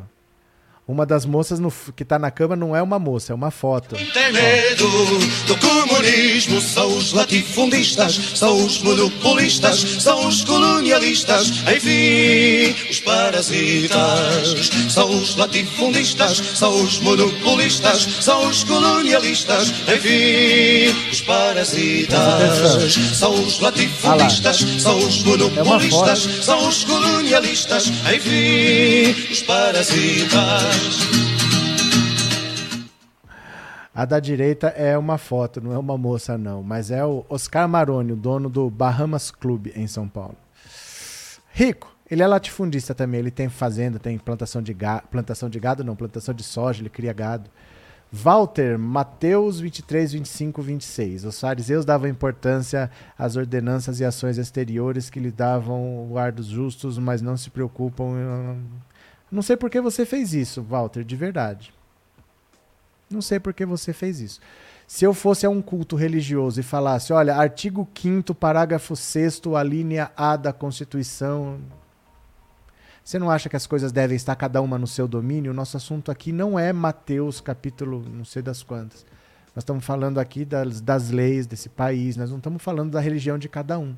Aqui pode ter um umbandista, pode ter um judeu, pode ter um ateu, pode ter um espírita. Eu gostaria que você respeitasse a individualidade de cada um. O que nos une é o interesse pela política e pelo país e não a religião de cada um.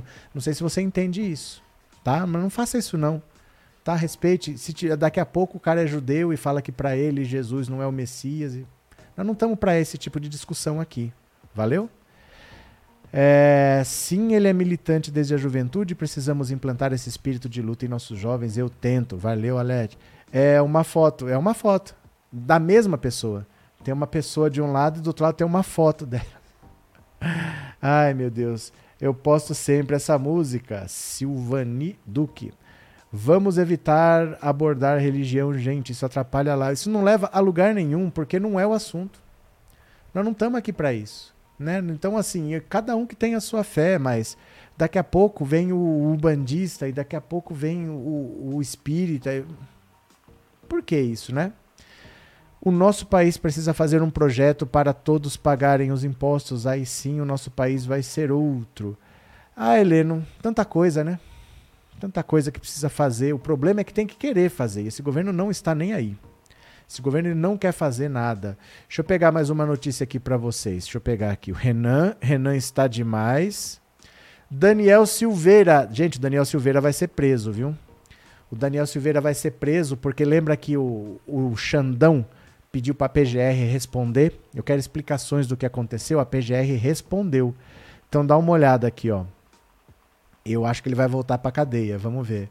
Após violações, PGR defende que a STF tome novas medidas contra Daniel Silveira. Vamos ver aqui, ó.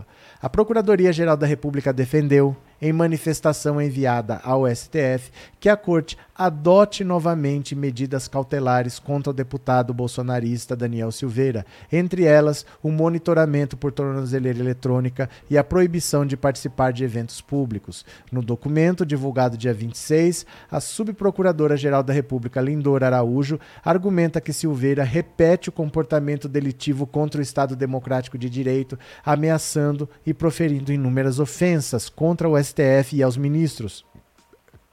Ainda de acordo com a PGR, o parlamentar aproveita eventos públicos para ofender a honra e ameaçar gravemente o ministro Alexandre de Moraes. O deputado federal tem se valido da ampla divulgação dos eventos que ficam registrados em meios digitais para a reiteração de graves delitos contra o Estado Democrático de Direito, tendo como alvo principal o Supremo Tribunal Federal e seus membros, inclusive aproveitando a oportunidade para incitar a população brasileira a praticar delitos da mesma espécie. Nesta semana, Moraes havia determinado que a PGR se manifestasse sobre o descumprimento das medidas cautelares impostas a Silveira solto recentemente após passar sete meses preso por ofender integrantes do STF. Em 20 de março, o deputado voltou a atacar os ministros e se encontrou com Otávio Facuri, outro investigado em inquéritos da corte. No despacho à PGR, Moraes reproduziu uma declaração do parlamentar no evento. O ministro. Olha só, o senhor está cometendo muitas inconstitucionalidades. Eu acho que o senhor tem que pegar, agir dentro da Constituição. Sabe por quê? Senão o senhor está chateando toda a federação, toda a República Federativa do Brasil. Está ficando complicado aqui para o senhor continuar vivendo aqui, nem que seja juiz. Olha, ele vai acabar voltando a ser preso. Isso daí não tem nem o que pensar, porque assim, ele é até maio, até junho, ele vai ter uma surpresinha. Ele vai ser preso de verdade até junho. Aguardem aí. Aguardem aí, viu? Aquela pulseira lhe cai muito bem, Daniel. Que será que é isso? Eu baixo várias músicas, etc. do Telegram do professor. Tá lá o Telegram, viu? Ó. Telegram. Cadê aqui, ó? Tá aqui. Pensando Alto Telegram. Lá no Telegram você pode procurar o canal. Todos os vídeos estão lá. Eu ponho tudo lá, viu? Cadê? É, antes, professor, o rapaz falou o versículo do contexto da notícia sobre o Silas Malafaia apenas para ilustrar, mas não é o lugar para isso, gente. Por, olha, por melhor que a intenção seja boa, as pessoas têm que entender que nem sempre a intenção boa é conveniente. Não convém falar esse tipo de coisa aqui. Porque não me interessa o que diz a Bíblia. Eu não estou num templo religioso, não me importa, tá? O que eu quero saber é o seguinte, por exemplo, o Malafaia cometeu um crime, fala qualquer artigo da Constituição que ele cometeu, mas ah, ele está falando, do... não me importa. Não é o assunto, sabe? Não é o assunto, aqui não é o lugar para isso, não é para fazer citação dessas coisas. Tá, tudo bem, você acredita nisso, tudo bem, não tem problema nenhum. Não tem problema com a religião de ninguém. Cada um tem a fé que quiser. Mas não me interessa né, nesse momento, sabe? Não, não, não me interessa nesse momento de onde que saiu a citação tal. De verdade, não me interessa. Eu prefiro que as pessoas não citem isso. Tem pessoas de várias religiões. A única coisa que nos une aqui é a política como um instrumento para mudar o país e não a religião de cada um. Viu? Cadê? É, eu tô doidinho para votar no Lula e ouvir o barulhinho da urna eletrônica. Eu vou te ajudar enquanto o momento não chega. Enquanto o momento não chega, você vai se. Ó. Sabe que já serve?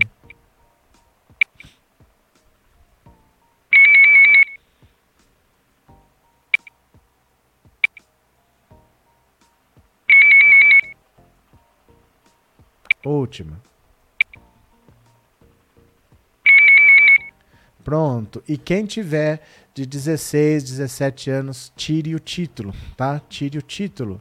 É, boa noite. As pesquisas mostraram que o senhor estava certo. O Bolsonaro parou de subir, mas precisamos estar atentos e trabalhar pelo Lula. Será uma eleição dura. Arthur, é que assim, a gente tem que ter os pés no chão. Porque a propaganda vem de todo lado.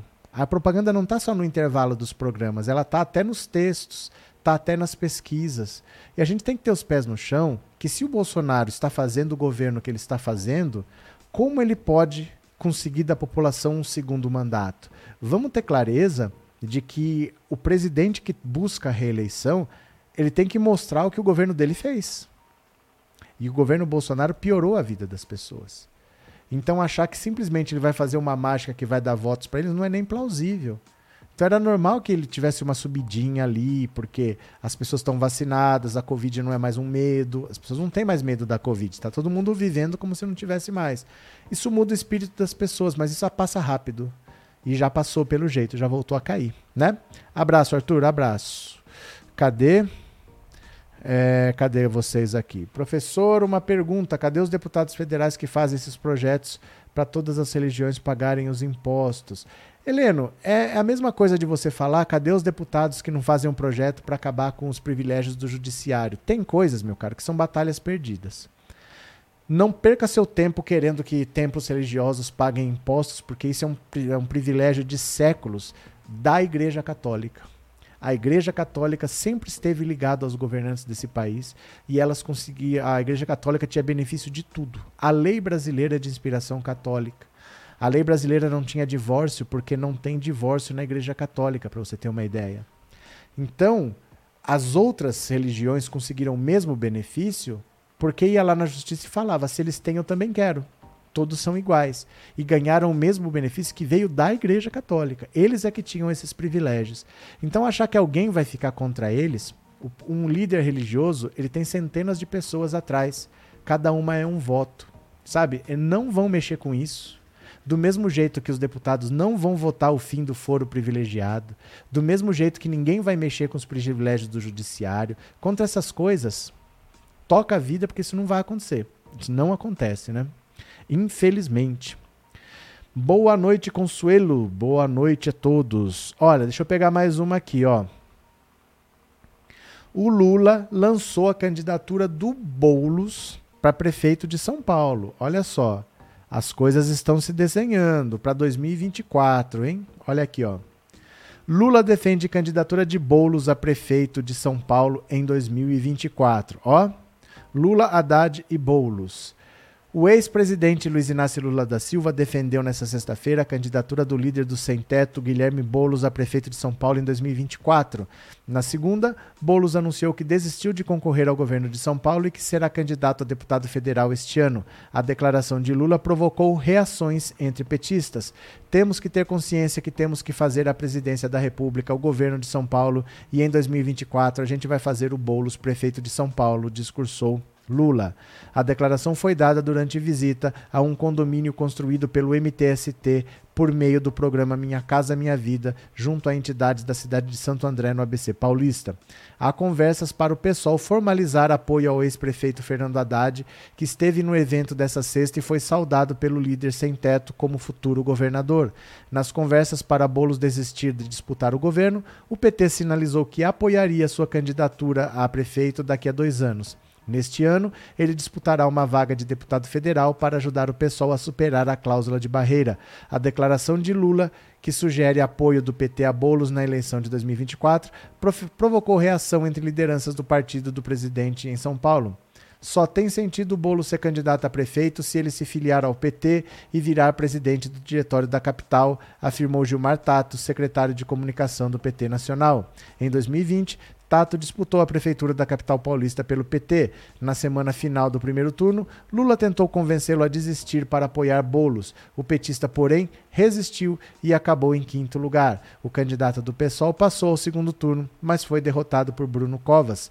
No evento de sexta, Bolos falou da necessidade de derrotar o Tucanistão em São Paulo, numa referência aos 27 anos do PSDB no comando do Estado.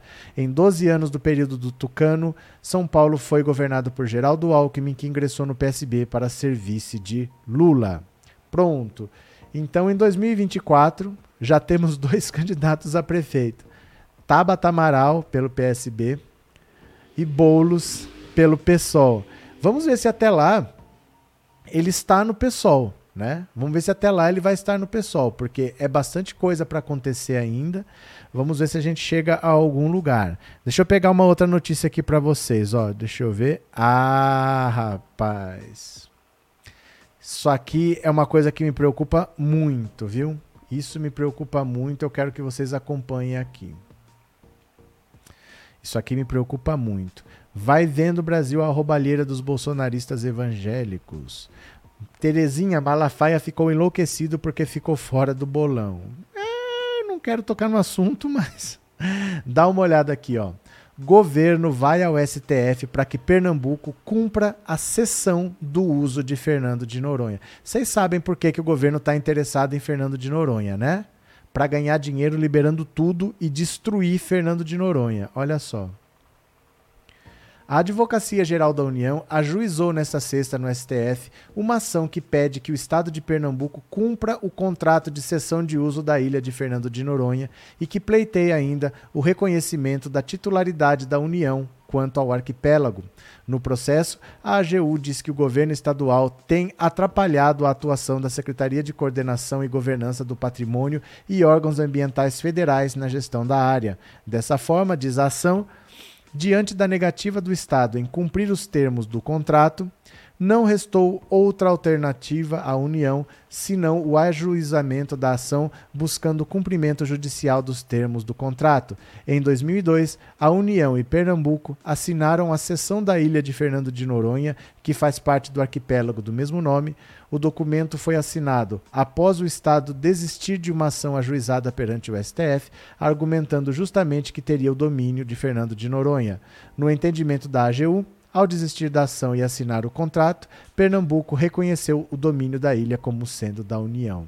Aí eu digo para vocês, qual é o interesse da União, do governo federal, de Jair Bolsonaro na ilha de Fernando de Noronha? Eles já não querem mais que cobre taxa de turista.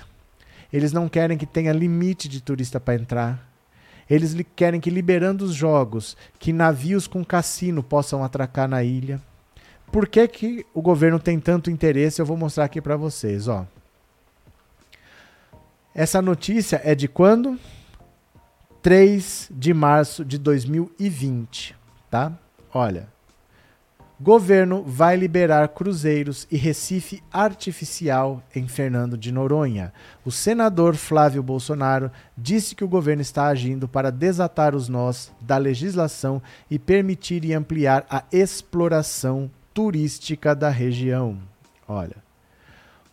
Deixa eu ampliar um pouquinho aqui. Pronto. O governo decidiu liberar a entrada de cruzeiros marítimos em Fernando de Noronha, um dos ecossistemas mais sensíveis de biodiversidade do país e hoje administrado com forte rigor ambiental. Além de abrir o arquipélago para receber os navios de grande porte, o governo também pretende instalar novos recifes artificiais na área, com naufrágio de embarcações em determinados locais para atrações de mergulho. A informação foi confirmada pelo senador Flávio Bolsonaro, que esteve na ilha com o presidente da Embratur, Gilson Machado. Em vídeo, Flávio disse que o governo está agindo para desatar os nós da legislação e permitir e ampliar a exploração turística em Fernando de Noronha. Estamos desatando os nós dessa legislação para permitir que esses segmentos sejam melhor explorados pelo país. Gilson Machado, ministro sanfoneiro, que já obteve a aprovação da Marinha para a instalação de 12 novos pontos de recifes artificiais Noronha é um dos melhores lugares do mundo para o mergulho de contemplação. Acabamos de aprovar, junto a Maria, mais 12 pontos novos de naufrágio para agregar ao turismo de Noronha, como também estamos destravando a volta dos cruzeiros marítimos em Noronha, afirmou. Estamos fazendo a vistoria dos pontos de recifes artificiais em Fernando de Noronha. Há sete anos, Noronha não recebe cruzeiros marítimos de, com regularidade. O motivo passa por restrições impostas às operadoras para fretamento de navios e licenças ambientais. A administração do arquipélago é feita pela Agência Estadual do Meio Ambiente e pelo Instituto Chico Mendes, que no ano passado chegou a ter o seu gestor afastado do cargo pelo governo. Os barcos que tinham autorização para atracar em Noronha tinham capacidade de 150 a 200 passageiros, mas agora o plano, conforme apurou o Estado, é liberar para embarcações com 600 passageiros ou mais, o que pode colocar em xeque a capacidade de suporte do Parque Nacional Marinho de Fernando de Noronha. Em julho do ano passado, logo depois de a taxa de preservação cobrada da ilha ser criticada pelo presidente Jair Bolsonaro, o Ministério do Meio Ambiente declarou que iria rever regras para o local, como a proibição para a pesca de sardinhas e a realização de voos noturnos em Fernando de Noronha. Hoje, o valor do ingresso no Parque Nacional é de 111 reais para os brasileiros e R$ 222 para estrangeiros. Este ingresso, válido por 10 dias, dá ao visitante o direito de acessar toda a área do Parque Nacional destinadas ao público, porém serviços terceirizados especializados devem ser contratados à parte. A arrecadação de ingressos tem cerca de 70% do seu valor revertido a ações de melhorias diretas ao parque por meio de projetos de reforma e manutenção de trilhas, sinalização interpretativa, eh, implementação e manutenção do centro de visitantes. Ao entrar na ilha, o visitante é solicitado a pagar uma taxa de permanência chamada de taxa de preservação ambiental. Essa taxa é cobrada e arrecadada pelo governo estadual de Pernambuco, que administra o distrito de Fernando de Noronha. A taxa, de acordo com os dias de permanência, um dia custa R$ 75,93. É isso que eles estão fazendo. Eles não iam desatar os nós, pois o governo agora está pedindo o controle sobre Fernando de Noronha para fazer o que ele bem entender. Então, se ele quiser colocar 8 mil pessoas aqui, ele põe. Se ele quiser colocar, transformar isso aqui numa praia de farofa, ele transforma. Dane-se o meio ambiente, dane-se a preservação. Talvez essa imagem bonita passe a ser só uma foto. E você vai lá e você vai ver só uma praia entupida de turistas que vão consumir, gerar lixo e vão embora.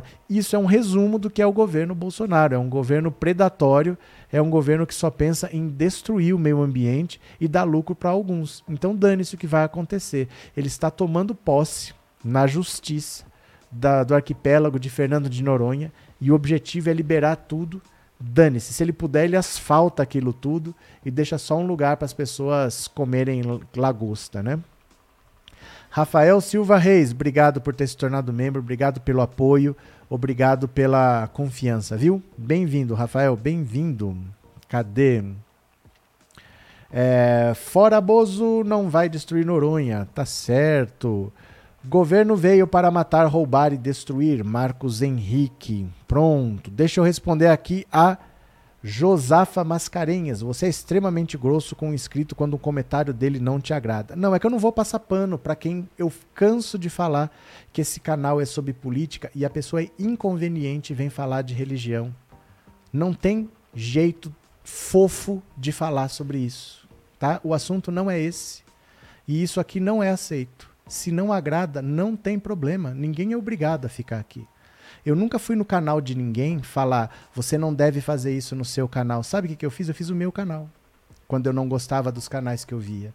Então aqui é um papo que todo mundo vai conversar, todo mundo pode ter a sua opinião sobre política, não sobre religião. Tem canais de religião. Você quer que eu indique um para você? A gente faz assim, ó. Vou mostrar rapidinho como é que faz. Ó. A gente só tem que fazer isso aqui, ó.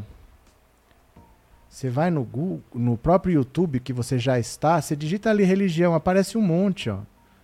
Nesses aí você fica lá postando trecho da Bíblia, não tem problema. Mas não poste lá trechos da Constituição. Sabe? As pessoas têm que saber se portar. As pessoas têm que saber da adequação ao que elas falam. Olha aqui, ó. Vinheteiro e Zé Graça. Não, isso aqui não é sobre religião. Mas nesses canais aqui, ó, você posta versículo da Bíblia. Mas não poste artigos do Código Penal, por exemplo. A pessoa tem que ter adequação. Entendeu? Mas ninguém vai ouvir aqui o que quer, porque ninguém é obrigado, né, cara? Ninguém é obrigado. Jotec Aparecido, esse gado tá despreparado, viu, com tantos escândalos. Tão desesperados, é verdade. Falar de religião na política é igual bolsonarista. Não, e não tem um jeito fofo de falar para a pessoa que você tá errado, porque a pessoa não aceita que ela tá errada. O cara pagou para falar de para falar de religião, para me obrigar a ler, porque ele sabe que eu não vou ler. Ele sabe que ele tá errado. E aí ele quer que eu seja fofo com ele, não vai ser fofo, né? É, mas acho que não precisa falar assim com as pessoas. Eu já expliquei com jeito, Andy. Eu já expliquei, todo mundo sabe. É que vocês não querem ouvir, não. Aqui não vai ser aceito. Eu já falei. O questão não é o jeito de falar. Isso é a desculpa de quem está contrariado. Ai, mas tem que ter o jeito. Não tem o jeito de falar. Se tem a regra, não é para fazer, não é para fazer respeite o canal onde você está. Não é obrigado a estar aqui. Você gosta de religião? Vai para um canal de religião. Não é tão difícil de entender, entendeu? Agora, quando você fala, não, mas não é desse jeito, não tem jeito. Porque o que você quer é que eu aceite. Que o cara pague para falar o que ele quiser. Não é para falar o que ele quiser. O canal é sobre política. Não é para falar esse tipo de coisa aqui. Você entendeu que não é para falar esse tipo de coisa aqui? Não tem um jeito fofo de falar, não faça isso aqui. Porque eu falo todo dia. Entendeu, Andy? Entenda isso. Tá errado. Entendeu? Pode ter certeza que de esquerda não vem só para desvirtuar os temas da live. Não, eu não entendo isso. Ai, mas tem que ter um jeito fofo de falar para ele que ele tá errado. É um adulto que tanto sabe que tá errado que pagou para falar, para me obrigar a ler, e acha que tem que ter jeito de falar com ele. Não, aqui não. No meu canal não. Ah, eu, então eu não gosto. Faz o seu canal. Não tem, gente, é de graça abrir um canal no YouTube, né? Cadê? Uh, professor, tenho 17 anos, me filiei ao PT ontem. Estou conversando com meus amigos de 16 anos sobre tirar o título de eleitor e votar 13. Danilo Gabriel, parabéns pela sua postura. Tá certo. Se fosse uma novidade, mas não é uma novidade, gente. Vamos parar com isso, né? Ah, mas tem que ter jeitinho para falar que ele não sabe, não. Tá bom. Por falar em religião, mas é política. Olha aqui, ó aliados tentam convencer Bolsonaro a aceitar licença de Milton Ribeiro. Aliados do presidente Jair Bolsonaro, no segmento evangélico, desencadearam no, nos últimos dias um esforço concentrado para convencer o presidente da República a aceitar que o ministro Milton Ribeiro peça licença do cargo enquanto durar a apuração das denúncias de cobrança de propina por pastores na liberação de verbas do MEC. Por essa saída, apresentada ao presidente nesta quinta-feira, o ex-senador Magno Malta, Ribeiro deixaria o governo, seria substituído pelo secretário executivo e poderia voltar caso o inquérito da Polícia Federal concluísse que ele é inocente. Fazem parte do grupo que trabalha pela licença de Ribeiro o pastor Silas Malafaia, o deputado federal Sóstenes Cavalcante, o senador Flávio Bolsonaro e o ministro do Supremo André Mendonça. Esse grupo defende ainda que as apurações da PF sejam feitas de forma acelerada para oferecer uma conclusão sobre o caso ainda antes das eleições e acham que se Ribeiro for inocentado, ele poderia voltar ao cargo. A proposta é uma alternativa à demissão pura e simples do ministro, a qual Bolsonaro resiste. O próprio Milton Ribeiro já foi consultado a respeito disso e disse que não tem apego ao cargo. Até, mas não pede demissão, né? Até ontem, o presidente da República sustentava que Ribeiro é inocente e que já havia feito um pedido de abertura de sindicância antes das denúncias virem à tona. Em sua live semanal, nesta quinta, Bolsonaro afirmou ainda que bota a cara no fogo pelo ministro. Magno Malta, que é evangélico, acompanhou a live e falou com o presidente logo após a transmissão. Na conversa, ele disse que o estrago provocado pelo escândalo no meio evangélico está incontrolável. O presidente vem dizendo aos aliados que prefere que Milton espere a apuração das denúncias no cargo, mas esses líderes avaliam que em ano eleitoral esperar meses por uma resposta não é uma opção. Os pastores vêm relatando aos líderes que os grupos de WhatsApp estão em polvorosa com as denúncias. Eles dizem que não vêem risco de os evangélicos deixarem de votar em Bolsonaro por causa do escândalo, mas temem que o caso desmoralize a presença dos evangélicos na política. É, na prática eles estão preocupados é com eles mesmos. Estão preocupados com eles mesmos. A repercussão para os evangélicos está sendo péssima. Porque eles nem conhecem esses dois pastores aí. Eles nem sabem quem são. E esse pessoal agora está manchando a reputação de todos os evangélicos. Então o que eles querem é tire esse cara daí porque tá pegando para nós. Tá pegando para nós, viu? Cadê? Uh, cadê? Quem não quer um quilo de ouro nesses tempos? Ah, é melhor do que real, né? Melhor do que real. Ou gasolina. Dá um tanque cheio aí, né? Cadê? Professor, será que essa pressa em investigar e absolver não é para evitar uma CPI? É que CPI não vai ter, Anísio. CPI em ano eleitoral, eles não estão preocupados com isso, eles estão preocupados com a própria reeleição. Ninguém vai fazer CPI a seis meses da eleição. Porque eles não vão para Brasília todo dia, eles vão ter que viajar, eles vão ter que ir para o estado deles, vão ter que fazer campanha, ninguém vai ficar preso lá. Então você não consegue fazer CPI. Que não vai ter CPI, não vai ter. O que eles querem, ninguém sabe. Porque assim, o Augusto Aras pediu para instaurar um inquérito. A Carmelúcia falou: pode abrir. Mas o Augusto Aras sabe que se o Milton Ribeiro sair, ele deixa de ter foro privilegiado. Aí não é mais com a PGR. Então, por exemplo, semana que vem vai ter uma reforma ministerial, porque 12 ministros vão sair do cargo para disputar as eleições. Ele poderia sair junto. Aí o cargo sai das mãos dele e vai lá para a primeira instância.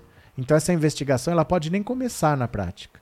Porque o caso vai sair do STF, vai sair da esfera federal e aí vem para a primeira instância. E quando cai na primeira instância, ninguém acompanha mais. Se não tiver lá no STF, na PGR, se não tiver lá em cima, ninguém acompanha. Vai ser investigado, vai ser apurado, se tiver culpa, vai ser denunciado, mas as pessoas não acompanham mais. Então Augusto Aras já abriu essa investigação só para dizer que está abrindo, porque ele sabe que esse caso não fica na mão dele. Ele não vai ficar lá até o final do ano. Então aí o caso sai e vai para a primeira instância. Então ele fez a parte dele, ó, trabalhei. Eu abri o caso, a Polícia Federal está investigando, mas logo sai da esfera federal e vai para a primeira instância porque ele deve sair do governo semana que vem nessa reforma ministerial aí. Vão dizer que ele está querendo disputar um cargo qualquer e ele vai sair, né? Cadê? É, João, João Paulo, mas a culpa desse governo é dos fanáticos evangélicos, então não votem nem para parente que é pastor. É que assim, João, o problema do evangélico bolsonarista, o problema não é ele ser evangélico, o problema é ele ser bolsonarista.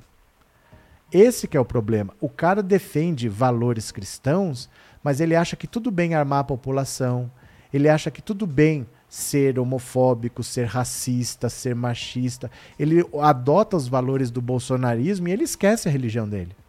O problema do evangélico é que ele é muito mais bolsonarista do que evangélico, né? É, Rodrigo, Bolsonaro está com medo de que esse escândalo envolvendo o ministro faça sua popularidade cair ainda mais. Vai fazer. Vai fazer. É difícil tapar o sol para isso daí, porque é educação, é a educação do seu filho, é dinheiro para a escola do seu filho que está indo para a construção de igreja. O Milton Ribeiro falou apoio para a construção de templos naquele áudio que vazou. Então é difícil você não ter um baque forte disso daí. Mas o governo Bolsonaro é isso daí. Onde você procurar, você vai achar esse tipo de coisa. Já tinha achado na saúde, já achou na educação, que são as pastas que mais têm dinheiro, que tem orçamento acima de 100 bilhões de reais por ano. Aonde que você achou esquema? Onde tem dinheiro. Por que, que você não acha esquema, entre aspas, desse tamanho no Ministério do Meio Ambiente? Porque o orçamento é de 2 bilhões. O da saúde acho que é 160 bilhões, é 80 vezes maior. Então está todo mundo de olho nesses ministérios e é claro que tinha esquema. Quem é o Bolsonaro, né? Ricardo, professor, os que votaram com fígado em 2018 vão votar com estômago em 2022. Infelizmente, o nosso povo passando por uma situação muito grave, né? Ciro Gomes, Ciro Gomes, Ciro Gomes. Ciro Gomes admite conversa com políticos da terceira via, mas vê aliança como improvável. Olha só. O ministro Ex-ministro Ciro Gomes, pré-candidato do PDT à presidência da República, disse nesta sexta-feira que aceitou o convite para discutir uma eventual aliança com União Brasil, PSDB e MDB, mas adiantou que não vê muitas chances de um acordo progredir. Na entrevista com Datena, as amizades, filiado à União Brasil, Ciro exaltou suas relações com lideranças do DEM, com o prefeito de Salvador, ACM Neto, com o governador de Goiás, Ronaldo Caiado, entre outros. União Brasil é resultado da fusão do DEM com o PSL. Tem uma linha que participei, mas não acredito que desse mato saia cachorro, porque a contradição é muito grande. O que eu tenho a ver com Michel Temer? Indagou Ciro ao mencionar a presença do MDB, partido do ex-presidente da República na pretensa aliança. Datena admitiu que o pedetista não dá liga com esses partidos, mas teceu elogios ao candidato. O apresentador disse ainda que quase aceitou o convite para ser candidato a vice-presidente na chapa do Ciro, feito pelo presidente nacional do PDT, Carlos Lupe. A gente combina demais, afirmou Datena, que hoje tende a concorrer ao Senado por São Paulo na chapa do vice-governador Rodrigo Garcia. Onde você for, terá meu apoio entusiasmado. Após Após muitas desistências de última hora, o apresentador tem dito que dessa vez a entrada na política é para valer. Antes de iniciar a entrevista com Ciro, ele reforçou o discurso da terceira via. Datena fez críticas pesadas ao presidente Jair Bolsonaro, ao ex-presidente Lula e até mesmo ao ex-juiz Sérgio Moro, que para ele destruiu a Lava Jato. Também disse que o ministro Paulo Guedes não gosta de pobre e fez insinuações sobre o envolvimento de Lula com corrupção. Ai, Ciro Gomes. Ciro Gomes não cansa, não, gente. O Ciro Gomes não cansa dessa lenga, lenga, lenga, lenga, lenga, lenga. Não é possível isso, né? Ele vai ficar atacando o Lula até quando? Ele não tá vendo que o eleitorado do Lula tá consolidado. O eleitorado do Bolsonaro tá consolidado e não há espaço para mais ninguém. Ele vai ficar nessa até quando? Ele deveria sair, tenta o Senado, tenta ser deputado. É que para ele o ego dele não permite fazer isso. Mas não tem espaço para um terceiro nome. Os outros candidatos estão todos passeando nessa disputa para presidente da República. Bolsonaro não perde o eleitorado que ele tem. O Lula não perde o eleitorado que ele tem e não tem espaço para um terceiro nome. O que, que ele vai ficar atacando Lula e Bolsonaro, o Sérgio Moro o tempo todo, achando que vai tirar eleitores desses dois? Não vai. Tá consolidado isso daí, né? Jotec, Bozo só dá tiro no pé e ainda dá a cara para queimar. É, Bolsonaro não entende nem os ditados populares, né? Porque dentro das quatro linhas quer dizer dentro de campo. A Constituição tem muito mais do que quatro linhas, do que quatro páginas, né? Tem muito mais linhas do que quatro. Quando ele fala botar a cara no fogo, é botar a mão no fogo, não é botar a cara no fogo, né? Quem mais? Tereza, esse pilantra deu deu a base de Alcântara para os estrangeiros brasileiros, nem sabe o porquê. Estão aprontando lá. É Tereza, nunca mais um brasileiro vai pisar na base de Alcântara, porque agora é do exército americano. Nunca mais, né? Donizete Cardoso, o senhor do dinheiro na cueca fez exatamente isso, se afastou do cargo, depois voltou, está de boa. Cadê a comissão de ética? Cadê a polícia, o Ministério Público? Afinal, o que aconteceu com ele? Não, ele está sendo investigado. O que foi preso ali na casa dele é porque tem uma investigação de que estava investigando o desvio de dinheiro de combate à Covid. Ali era para investigar o desvio de um milhão de reais e acharam mais de 30 mil na cueca dele. Mas eles estavam investigando o desvio de dinheiro. É que assim, essas investigações demoram. Quando chegar a uma conclusão, bom, temos aqui as provas contra ele. Ele é senador ele tem que ser julgado no STF. O STF é uma corte para o Brasil todo. A fila do STF é 2 milhões e 300 mil processos para serem julgados. Por ano, o STF julga 200 mil processos, porque um, um julgamento vale para vários casos, assim, né? Que são similares, a mesma coisa. Um julgamento vale para vários. Então, eles julgam 200 mil por ano, e tem uma fila de 2 milhões e 300 mil. Então o caso dele é investigado, acha-se as provas, aí vai lá para o STF e lá fica. 2 milhões e 300, 200 por ano, vai ficar 10, 12 anos para ser julgado. É assim que funciona. Quando ele deixar de ser senador, aí vai para a primeira instância. Aí ele é julgado mês que vem. Marca para dali três meses, para dali quatro meses o julgamento. Mas enquanto o julgamento for lá no STF, ele pode ter cometido crime, ele pode estar tá com as provas, vai entrar na fila e lá vai ficar, porque são mais de 2 milhões de casos esperando o julgamento no STF. Você entendeu, Donizete? Não é que não deu em nada, deu. Mas no STF a demora é essa, né? É, Mauro Albino, essa construção de igreja, na verdade, deve ser de escolas, faculdades de teologia, cursos de um ano com fachada de igreja. Eu não sei, Mauro, mas eu sei é que é dinheiro da pasta da educação. Não deveria estar tá sendo feito para nada ligado à religião, porque a educação tem que ser laica. A educação não é religiosa no Brasil. Não é para você construir uma escola de teologia, por exemplo. Você até pode ter escolas de teologia, mas com o dinheiro da pasta da educação, você faz uma escola particular de teologia, mas com o dinheiro da pasta, a educação no Brasil é laica, né? Sandra, Ciro está obcecado na presidência. Estou assistindo no mercado. Valeu, Sandra. Obrigado por ser membro. Obrigado pela confiança, viu? Trindade, Ciro mais atrapalha do que ajuda. É, gente, o Ciro é um caso perdido, viu? Ele não percebeu ainda que ele caiu na irrelevância, que ele caiu nessa de que ele acha que ele vai ser presidente a qualquer custo e não vai. Ele não vai ser presidente de jeito nenhum, mas ele quer teimar, deixa ele, vai fazer o quê, né? Celso Bonifácio, eu acredito agora que o genocida não disputará a reeleição sem facada e sem fake news, é papuda na certa. Olha, Celso, ninguém sabe o que vai acontecer. Mas ele vai ter que cumprir a lei. Ele vai ter que disputar a eleição. Se ele não quiser, ele não disputa. Mas acabando o mandato dia 31 de janeiro, ele sai e entra o próximo presidente. O resto. Ah, e se ele tentar um golpe? Ele não consegue baixar nem o preço da gasolina. Então não é assim que ah, ele não vai sair, ele vai fazer alguma coisa, porque ele não tem nem capacidade para isso. Ele vai ter que sair ponto final, né? Deixa eu ver aqui se alguém mandou algum recado no Pix. Eu vou aproveitar e eu vou ler agora. Opa, cadê, meu Deus do céu? A sua, o seu recadinho no Pix. Cadê, meu Deus? Estou perdido aqui. Vamos lá, vou abrir o aplicativo.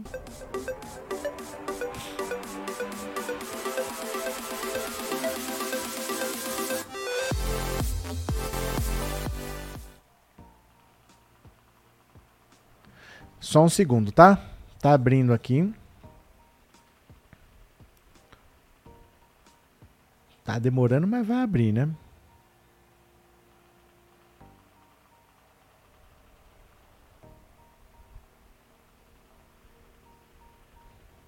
Pronto, abriu. Vamos lá. Rap... Oh, meu Deus. que abrir de novo. Pera aí, só um segundo, tá? Ai, que inferno esses aplicativos de banco. Vamos lá.